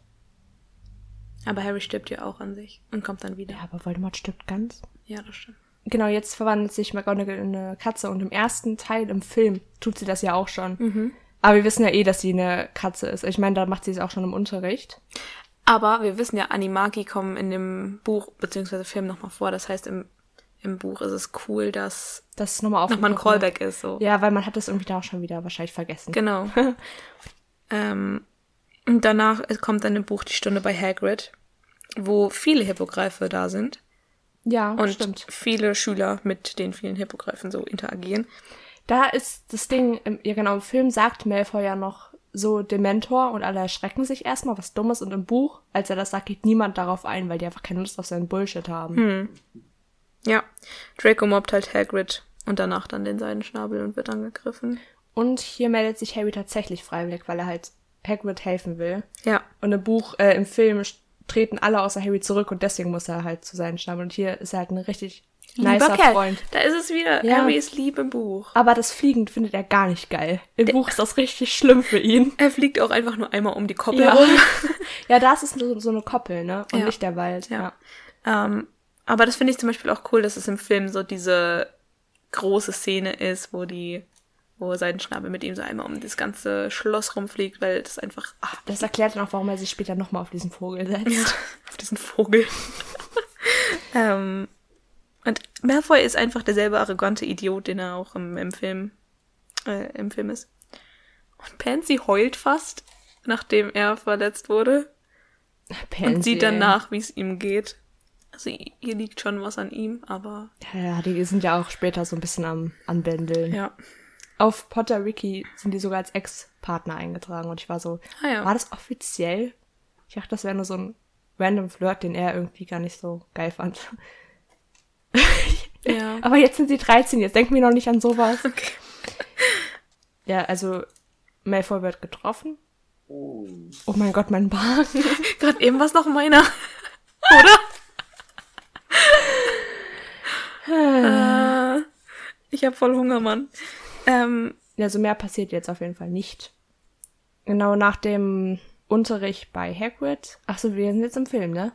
nee, erst noch das Buch. Oh, ich bin so. Okay. Der Abend, wo sie noch zu Hagrid gehen. Ja. Im Buch sind sie jetzt beim Mittagessen und die Slytherins bauen ihre eigene Geschichte zusammen, um Malfoy zu unterstützen. Also die sprechen sich alle ab, damit die alle die gleiche Aussage praktisch machen. Richtige, richtige kleine Schlingel. Und abends besuchen die drei Friends dann Hagrid, der sehr betrunken ist. Und sobald er dann nicht mehr betrunken ist, scheucht er sie dann halt weg und sagt so, was macht ihr hier, Harry, du darfst nicht hier sein, es ist so gefährlich. Und dann bringt er sie noch hoch zum Schloss. Genau, also sie muntern ihn auf und sagen ihm so, dass sie aussagen können, was passiert ist, wenn er vor Gericht sieht. Hattest du das gerade gesagt? Mhm. Ja, okay. Und dann können wir jetzt wieder in den Film springen, wo erst eine kurze Szene kommt, richtig random, wo so die. Sind das die kopflosen Reiter, diese Geister, die da durch das Glas springen? Richtig, ich weiß auch nicht. Wo ich mich immer frage, warum, warum geht da gerade so auf Geisterebene das Glas kaputt? Da kommen ja so Scherben. Ich habe keine Ahnung. Das fand ich immer ein bisschen komisch. Ähm, und dann sind wir in der großen Halle, wo Pansy und Draco zusammensitzen, beziehungsweise im Film weiß man nicht, dass es Pansy ist. Und Draco sagt, oh, ich hätte meinen Arm verlieren können. Mit dem Pomfrey hätte ich nur gerade retten können. Ich werde wochenlang keine Hausaufgaben machen. Jetzt mal die Frage, warum hat er einen Arm in der Schlinge? Es gibt doch sowas wie Diptam-Essenz und so. Was für eine krasse Wunde muss das gewesen sein, dass er dann noch eine Schlinge tragen muss? Die ist bestimmt nicht nötig. Aber da habe ich mich auch gefragt, sowohl im Film als auch im Buch. Der zieht diesen Bullshit ja richtig lange durch. Und warum fliegt er nicht eher auf? Oder warum sagt ihr mit dem Pomfrey nicht mal so, Junge, du brauchst die Schlinge nicht, jetzt heul nicht rum, ah, es ist alles okay. Keine Ahnung, vielleicht setzt er die halt immer nur so zum Unterricht ein. Ich Stimmt, meine, da kriegt sie es nicht Madame mit. Pom ja genau, Draco ist echt so eine richtiges Memme. Weichei. Ja, Aber er macht das ja absichtlich. ja. Ähm, dann, während die in der großen Halle sitzen, kommt Seamus an mit dem Zeitungsartikel und sagt, er wurde gesehen, er wurde gesehen. Sirius Black ähm, in Hogsmeade, oder? Nein. Oder nee, in einem anderen Dorf, nicht weit von Genau. denen. Ja. Ähm, und dann kommt wieder der, der eine Dude. Dessen Name man irgendwie nicht weiß. Nee. und sagst, oh, es ist, als würde man Rauch fangen wollen mit bloßen Händen. Und dann wieder so ein dramatischer Zoom-In auf Harrys Gesicht. Ja, und einfach dieser Typ, der haut immer Sachen raus und der ist, hat aber irgendwie keinen Namen und das ist unwichtig. das ist ganz komisch. Ja. Und bevor es dann zu der nächsten Szene geht, wo wir gleich zukommen, ähm, die erste Unterrichtsstunde bei Lupin, kommt noch so ein ganz kurzer eine Einstellung draußen, wo die Dementoren rumschweben und so ein Fingerhut vereist. Also, also eine, eine so Pflanze Fingerhut, kein richtiger Fingerhut. Ja, genau. das wäre auch witzig, wenn man das so ein Fingerhut rumlegen würde. Nee. Also die Pflanze so eingeht. Und ähm, das ist nochmal so diese Erinnerung, dass die Dementoren da einfach so rumschweben. Dann können wir jetzt aufs Buch eingehen, was da passiert bis zu Lupins Stunde. Da passiert halt noch, dass ähm, noch Zaubertrunkunterricht ist. Genau, da kommt dann währenddessen Draco wieder aus dem Krankenflügel. Mhm. Da passieren einige Sachen, Alter. Die hatte ich auch nicht mehr auf dem Plan. Erstmal, Draco schafft es, dass Snape Mel ach Quatsch, ähm, Ron und Harry dazu bringt, für Draco Sachen zu schnibbeln. Mhm. Und dann macht der Ron es nicht so schön für den Draco und dann muss er seine eigenen ihm, ihm geben, was er da so klein äh, geschnitten hat. Ähm, und was richtig krass ist und nochmal zeigt, dass Snape einfach kein guter Kerl ist. Er macht erstmal den Neville wieder fertig, ähm, verfüttert dann den Zaubertrank von Neville, den er für misslungen hält, mhm. an Trevor, an Nevilles Kröte. Ja. Was für ein sadistisches Arschloch. Und danach zieht er noch Gryffindor Punkte ab, weil als er merkt, oh, der Trank war in Ordnung, dann weiß er, das war Hermine, die ihm geholfen hat. Und dann zieht der Gryffindor Punkte dafür ab. Und ich denke mir nur so, du warst gewillt, diese Kröte umzubringen. Was bist du denn für ein Arschloch? Ja, ja, die gute alte Schrumpflösung. Ich meine, er kann ja unmöglich wissen, was genau Neville falsch gemacht haben könnte bei dem Trank. Und da kann mal schnell irgendwas passieren, was dann der Kröte richtig zusetzt oder sie sogar umbringt. Also, und einfach so das Leben von einem Haustier, von einem Schüler auf, aufs Spiel zu setzen, ist so. Ah, nee. Das ja. zeigt einfach so die hässliche Seite von Snape. Das ist richtig, richtig scheiße. Ja. Und hier nach dem Unterricht ist es mal wieder One, dem auffällt, dass Hermine einfach nicht mehr da ist. Es fällt immer nur One auf. Harry ist total obli oblivious. Ja. Ähm, da gibt es auch wieder keinen Sinn. So, warum sollte sie mitten auf einer Treppe verschwinden, wo andere Schüler sind? Ähm, ich verstehe, also generell, dieses System ist ein bisschen random. Ja. Also ganz, ich habe, selbst als man es dann weiß, ist es trotzdem noch verwirrend. Ja. Aber ich habe mir nie die Frage gestellt, warum das, also ob das verwirrend ist. So, ich habe das nie in Frage gestellt. Ja, auch nicht bisher. Mist. Dann sind wir jetzt schon bei der, beim Kapitel Irrwicht im Schrank im Buch. Das heißt aber erst Filmszene besprechen. Nee, weil die Filmszene fängt ja schon an, direkt im Unterricht. Und im Buch ist es so, dass, genau, sie haben halt jetzt Unterricht bei Lupin, sind aber im Klassenzimmer und er sagt ihnen dann halt, ja, räumt mal die Bücher weg hier, wir machen jetzt was Praktisches. Und das sammelt, damit sammelt er direkt Sympathiepunkte. Und dann führt er die nämlich erstmal ins Lehrerzimmer, weil die da was machen. Und auf dem Weg begegnen sie Peeves. Und, und der Peeves, versperrt die Tür. Genau, und er singt irgendwas über ähm, Loser, Lupin oder irgendwie sowas. Der ihm Lupin schießt ihm dann einen Kaugummi in die Nase mit einem Zauberspruch. Ja, und alle freuen sich natürlich wie sonst was. Ich meine, Peeves und Lupin kennen sich ja auch noch aus Lupins Schulzeit. Ich glaube, das war so ein bisschen ähnlich wie bei Fred und George. Kann ich mir vorstellen, ja. Aber Lupin war echt der bravste von denen, so. Ja. Der war ja auch Vertrauensschüler. Ja. Trotzdem, er lässt sich davon gar nicht beirren, dass Peeves so nervt, sondern zahlt es ihm einfach heim mit dem Zauberspruch Vadivasi. Und dann sind sie im Lehrerzimmer und Snape ist da und er sagt einfach, das ist so asozial, er sagt, unsozial. Er sagt einfach zu Lupin, ja, in dieser Klasse ist Neville Longbottom. Davor wollte ich sie nur warnen, so ungefähr. Und Lupin sagt direkt, nee, eigentlich dachte ich, Neville könnte mir direkt helfen. Was ich sehr süß finde. Ich liebe Lupin. Ich auch. Und wie souverän er mit Peeves umgegangen ist und wie nett jetzt einfach er Neville in Schutz nimmt. Ja. In seiner ersten Stunde. Das ist so cool. Und dann verzieht sich Snape auch. Und zum Glück. Also das war echt jetzt die Szene und die mit Trevor davor. Snape ist kein netter Mensch. Das stimmt. Ja. Ähm, jetzt zum Film. Okay. Da habe ich mir gar nichts mehr aufgeschrieben, weil ich dachte, das wird da schon aufhören. Oh. Aber Ähm, Mir ist aufgefallen, dass Hermine da wieder einfach so auftaucht mit Mhm. einem Raum, mit einer neuen Frisur. fand ich auch gerade aufschreiben. Also Hermine sorry. beginnt immer mehr flawless auszusehen. Ist so, die ist voll süß, die Frisur. Ja. Mhm. Die hat da irgendwie einen Stift drin stecken in ihrem Dutt oder so. Ja. Und Lupin nimmt jetzt Neville als erstes dran auch. Ähm, ach so, nee, erst fragt er den äh, in den Raum so, weiß jemand, was, was in dem Schrank ist? Und Dean sagt so, ein Irrwicht ist da drin. Und ich habe mich immer gefragt, woher willst du das wissen? Es rumpelt einfach nur in Du diesem bist ein Schrank. Muggel, Dean. Ist so. Also so so halb. Muggelgeborener. Nee, er- seine Ach, Mutter ist doch... Nee, gar nicht. Dean ist Muggel geboren. Nee, er weiß es nicht. Er weiß nicht, was sein Vater ist. Ach so. Ja gut, dann ist er praktisch Muggel geboren. Also er ist auf jeden Fall unter Muggeln groß geworden. Er hat Genau. nicht so viel Erfahrung in der Zaubererwelt. Ähm, Deswegen ist es echt dumm, dass er das Ja. weiß. Und Hermine antwortet dann auf Lupins Frage, was ein Irrwicht macht. Nämlich, dass er so die schlimmsten Ängste zeigt. Wobei, da finde ich immer, das ist so ein bisschen ambiguous, also nicht so richtig klar. Ähm, zeigt der Irrwicht von das, was du denkst, was deine schlimmste Angst ist, oder wirklich die schlimmste Angst? Ich glaub- Weil, Ich glaube, das, was du denkst, weil die denken ja davor alle drüber nach, was ihre Genau. größte Angst ist. Und ich glaube nicht, was da gerade im, im Buch noch vorkommt, was deren schlimmste Ängste sind, ist so lachhaft. Ja, ich glaube, das ist, weil es halt noch, weil es noch Kinder sind. Ja, das kann sein. Da, das hatte ich mir nämlich auch als aufgeschrieben, weil das ist einfach aberwitzig. Ja, aber lass erstmal kurz beim Film bleiben. Ja, ja. Ja, Das ist ähm, da aber auch schon dumm.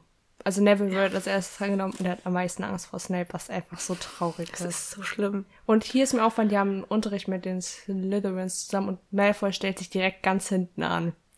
Und das Lässt ist auch richtig Platz für lustig im Englischen. Verschwörungstheorien. Oh, okay, wieso? Welche? Weil ja angeblich Malfoys größte Angst sein Vater ist. Beziehungsweise dann später, also jetzt ist es Voldemort. Aber damals gibt es irgendwie die Theorie, vielleicht ist sie auch bestätigt, dass es sein Vater gewesen wäre. Ich musste gerade an ein Musical denken. Vielleicht kennen das manche Leute. Ah, das heißt A Harry Potter Musical. Davon gibt es drei Teile. Die kann ich sehr empfehlen. Das ist mega witzig. Ähm, Did someone say Draco Malfoy. der ist der beste Charakter darin. Auf jeden Fall, ähm, also wer es, wer sich's angucken möchte, das ist auf dem YouTube-Kanal von Starkid, heißt die Gruppe. Die haben drei Harry Potter Musicals gemacht und im, im zweiten, glaube ich, kommt Lu, ähm, Lucius vor. Und da, die, die Beziehung zwischen Draco und ihm ist sehr, sehr witzig in, diesen, in dieser Version, aber ähm, auch sehr traurig, deswegen da, da musste ich kurz dran denken. Ja, Aber ich weiß nicht, wie viele Leute das kennen, deswegen lass mal weitersprechen. das, äh, das war jetzt jedenfalls so meine Verschwörung. Weil ich glaube es halt, ich glaube, es wäre schon logisch so. Der stellt sich auf jeden Fall direkt ganz hinten an und ähm, ja, Ja, bevor ähm, die sich in eine Reihe stellen, übt ja Lupin mit denen den Zauberspruch. Und da sagt er im Englischen, I find this class ridiculous, weil der Spruch ja, ne, ridiculous, ja. klingt Ah. wie ridiculous, so lächerlich und äh, ja, Der sagt ja nicht auch im Deutsch irgendwie, das ist wie im ja, Kindergarten. genau. Ja, ist auch so, oder? Wie in einer Linguistikvorlesung. Ja. Und ähm, ja, Neville soll jetzt sich Snape halt in den Kleidern seiner Oma vorstellen. Und ich liebe Alan Rickman einfach. Der ist so Ja, gut darin, ist so. nicht sich zu spielen, sondern diesen Irrwicht. Stimmt. Und Ähm. dann geht die Musik einfach an. Und ich liebe diese Szene mit der Musik im Hintergrund. Aber was die Pavati, glaube ich, sieht, ist ja eine Schlange im Film. Mhm. Und dann verwandelt sie die in diesen Clown, der so nach vorne und hinten wippt. Und die, der ist tausendmal gruseliger als diese Schlange. auch. Ja, und jetzt noch mal eine Frage. Mhm. Wenn Dementoren als Irrwicht das gleiche ähm, bei einem auslösen wie richtige Dementoren, was wäre dann, wenn deine größte Angst ein Basilisk wäre? Würde der dich dann töten oder was? Also ich glaube, es ist schon abgeschwächt. Ja. Also wenn Harry mit dem Irrwicht-Dementor trainiert, ist es ja nicht dieselbe Macht wie so ein echter Dementor. Ja, aber ah. er spürt schon das Gleiche. Es ist halt nur, dass der ihm wahrscheinlich nicht die Seele aussaugen könnte. Ja, wobei, als er mit Lupin dann später trainiert, da sagt er ihm so, äh, sagt er im Buch, glaube ich, oh, das war aber ein heftiger Dementor. Und er so, nee, das war nur ein Irrwicht, Harry, das war eigentlich nix so. Also ich glaube schon, das ist abgeschwächt. Aber, ähm, gute Frage. Wenn es so Tiere sind, ob die was machen können? keine Ahnung. Oh, das war aber ein heftiger Dementor. Das ist voll der gute Spruch. ich weiß nicht für was, aber ich find's gut. ja, gut. Ja, also da sieht man dann die Pavati im Film mit der Schlange, dann kommt Ron mit der Spinne oder andersrum, weiß ich jetzt nicht. Boah, diese Spinne, Und- ich finde die immer noch eklig, als sie da auf Rollschuhen ist. Ach, ich finde die ganz witzig. Boah, nee. Aber stimmt. Ja. Und dann kommt Harry und es verwandelt sich sogar in Dementor. Dann springt Lupin hervor. Man sieht den Mond mit Wolken. Das ist im Buch auch anders. Da sieht man nämlich nur eine Kugel. Und er verwandelt den Mond in eine in einen Luftballon. Der schwebt weg und dann beendet er die Klasse. Der Luftballon da entweicht dann die Luft und der furzt sich so durch Genau. das Klassenzimmer. ja, vor allem wie kurz war wieder dieser Unterricht. Ja, vor allem, er bricht da, glaube ich, auch vorzeitig ab. Ja, Wegen der Sache mit Harry. Gut, das ist im Buch noch mal ein bisschen anders. Ja, da können wir gleich. Ja, aber es ist doch jetzt eigentlich auch schon vorbei, Genau, oder? ja. Gut, dann muss ich ja mal zurück. Wir waren jetzt schon nach der Zaubertrank-Dingens, ne? Ja, ja, wir waren schon jetzt im Lehrerzimmer, wo. Stimmt. Ja. Äh, Genau, also da hatte ich mir jetzt alle Ängste nacheinander aufgeschrieben. Mhm, hau raus. Neville hat am meisten Angst vor Snape. Ja. Pavati vor einer Mumie. Ja. Seamus vor einer Todesfee. Mhm. Und jetzt Dean Dean. vor einer abgeschnittenen Hand. Hä, ist nicht ein Augapfel? Nein, äh, ich glaube, der Augapfel ist, ähm, irgendwas wird zu einem Augapfel nach dem Reticulus. Ich habe mir Dean Doppelpunkt Augapfel aufgeschrieben. Und es ist eine abgeschnittene Hand, die über den Boden kriecht. Echt jetzt? Ja, Hä, warum, hab ich, warum bin ich so dumm und kann mir keine richtigen Notizen machen? ich weiß es nicht. Der Augapfel ist, glaube ich, das, was irgendwie, wo sich irgendwas drin verwandelt. Aber warum sollte man was in den Ich Augapfel verwandeln? Egal, okay. Und dann kommt One mit der Spinne, die einfach schon mal ein bisschen logischer ist als so eine abgeschnittene Hand. Ja, Da frage ich mich, also das sind halt so wirklich, das ist dumm. Kinderängste irgendwie so. Ja, und Harry denkt sogar noch drüber nach, hm, was ist meine größte Angst? Hm, ist es Voldemort? Nee, es sind schon eher die Dementoren. Aber dann bevor sich der Irrwicht verwandelt. Genau, da springt schon Lupin dazwischen. Aber hier ganz lässig. Im Film so, nein! Mhm. Ja, ja Und gut, weil er es ja so- auch schon verwandelt hat im Film. Ja, aber, und da wird's, stimmt, da wird's nur zu einer Kugel, deswegen denken auch manche, es wäre nur eine Kristallkugel. Genau, da reden die dann später noch drüber. Aber ganz kurz, also nochmal zu den Ängsten zurück. Gut, eine Todesfee, da bin ich mir gerade nicht sicher, was, was die machen. Ich okay. weiß es nicht. Aber selbst bei Ron, ich weiß, er hat eine Phobie vor Spinnen, aber das ist doch trotzdem nicht deine schlimmste Angst. Ich weiß auch nicht. Also ich meine, ich habe keine Ahnung. Wenn ich jetzt an mich als 13-Jährige zurückdenke, da war das auch nicht meine schlimmste Angst. Das ist auch immer noch nicht meine schlimmste Angst zu spinnen. So, Was, was wäre deine? ich glaube, es ist bei richtig vielen einfach gleich, dass man Angst hat, jemanden zu verlieren. So. Ja, habe ich auch einfach sofort dran gedacht. Verlustangst. Ja, Ich meine, deswegen kann ich Molly Weasley auch so verstehen. Die hat das ja als ist so. Irrwicht. Ja. Es ist voll. Ich finde das voll klar. Aber ich meine, so diese Konzepte von Verlustangst oder, keine Ahnung, sagen wir mal Angst vorm Tod oder sowas, das ist vielleicht so zu abstrakt und Und das kann man auch nicht lustig machen. genau.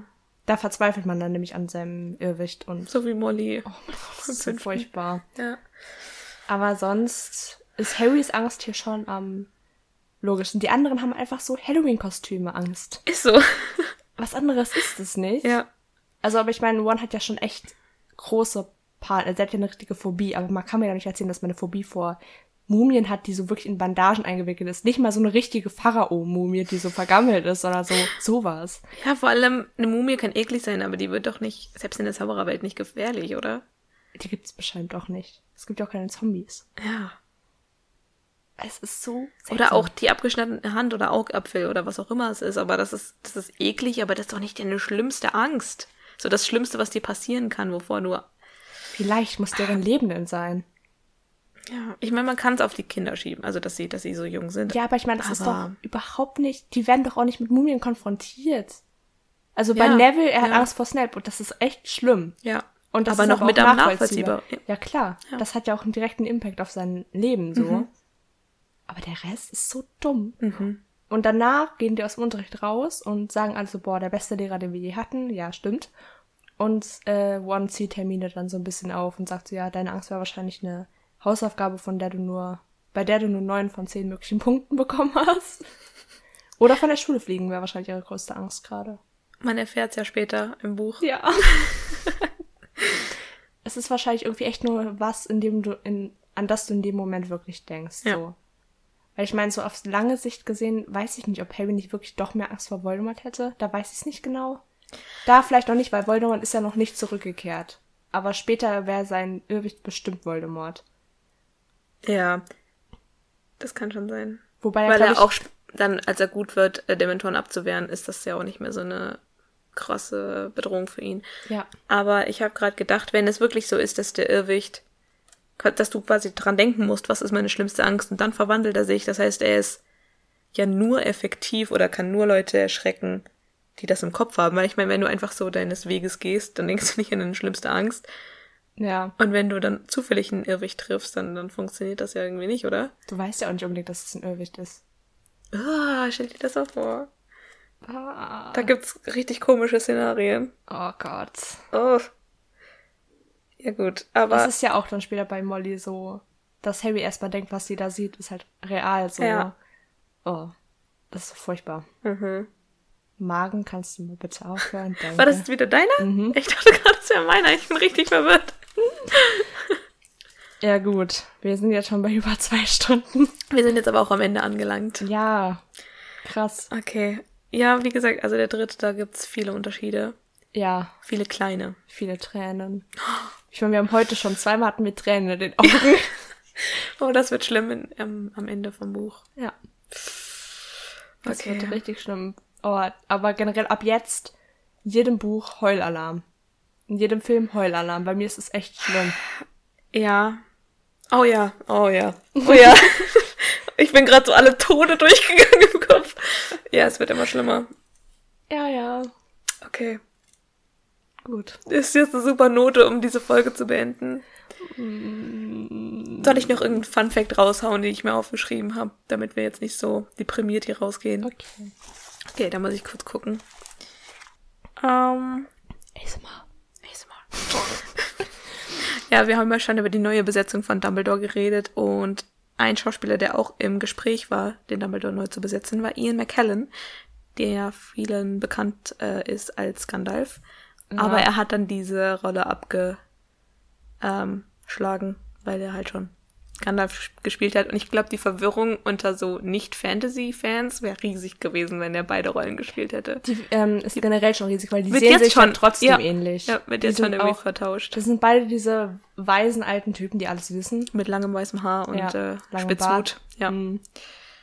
Beides Und Zauberer. diesem Film hat Dumbledore tatsächlich äh, gegen Ende bei der Hütte, wo Seidenschnabel hingerichtet werden soll, irgend so einen Stab in der Hand, wo ich, das ist mir auch dieses Mal das erste Mal aufgefallen und da dachte ich schon so, jetzt siehst du gerade echt aus wie äh, für so einen Nichtkenner irgendwie so ein bisschen wie Gandalf.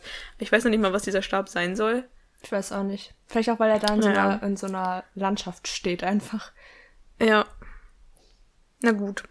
Oh, und Tante Magda wurde mit so praktischen Practical Effects, ähm, mit so, so einem dicken Anzug so dick gemacht, also das ist kein CGI, als sie da aufgeblasen wird. Aber das bei ihrem Kinn und so. Doch, ich glaube, es ist so Pro Ach so. Prosthetic Ach so, Zeug okay. so angeklebt. Ja.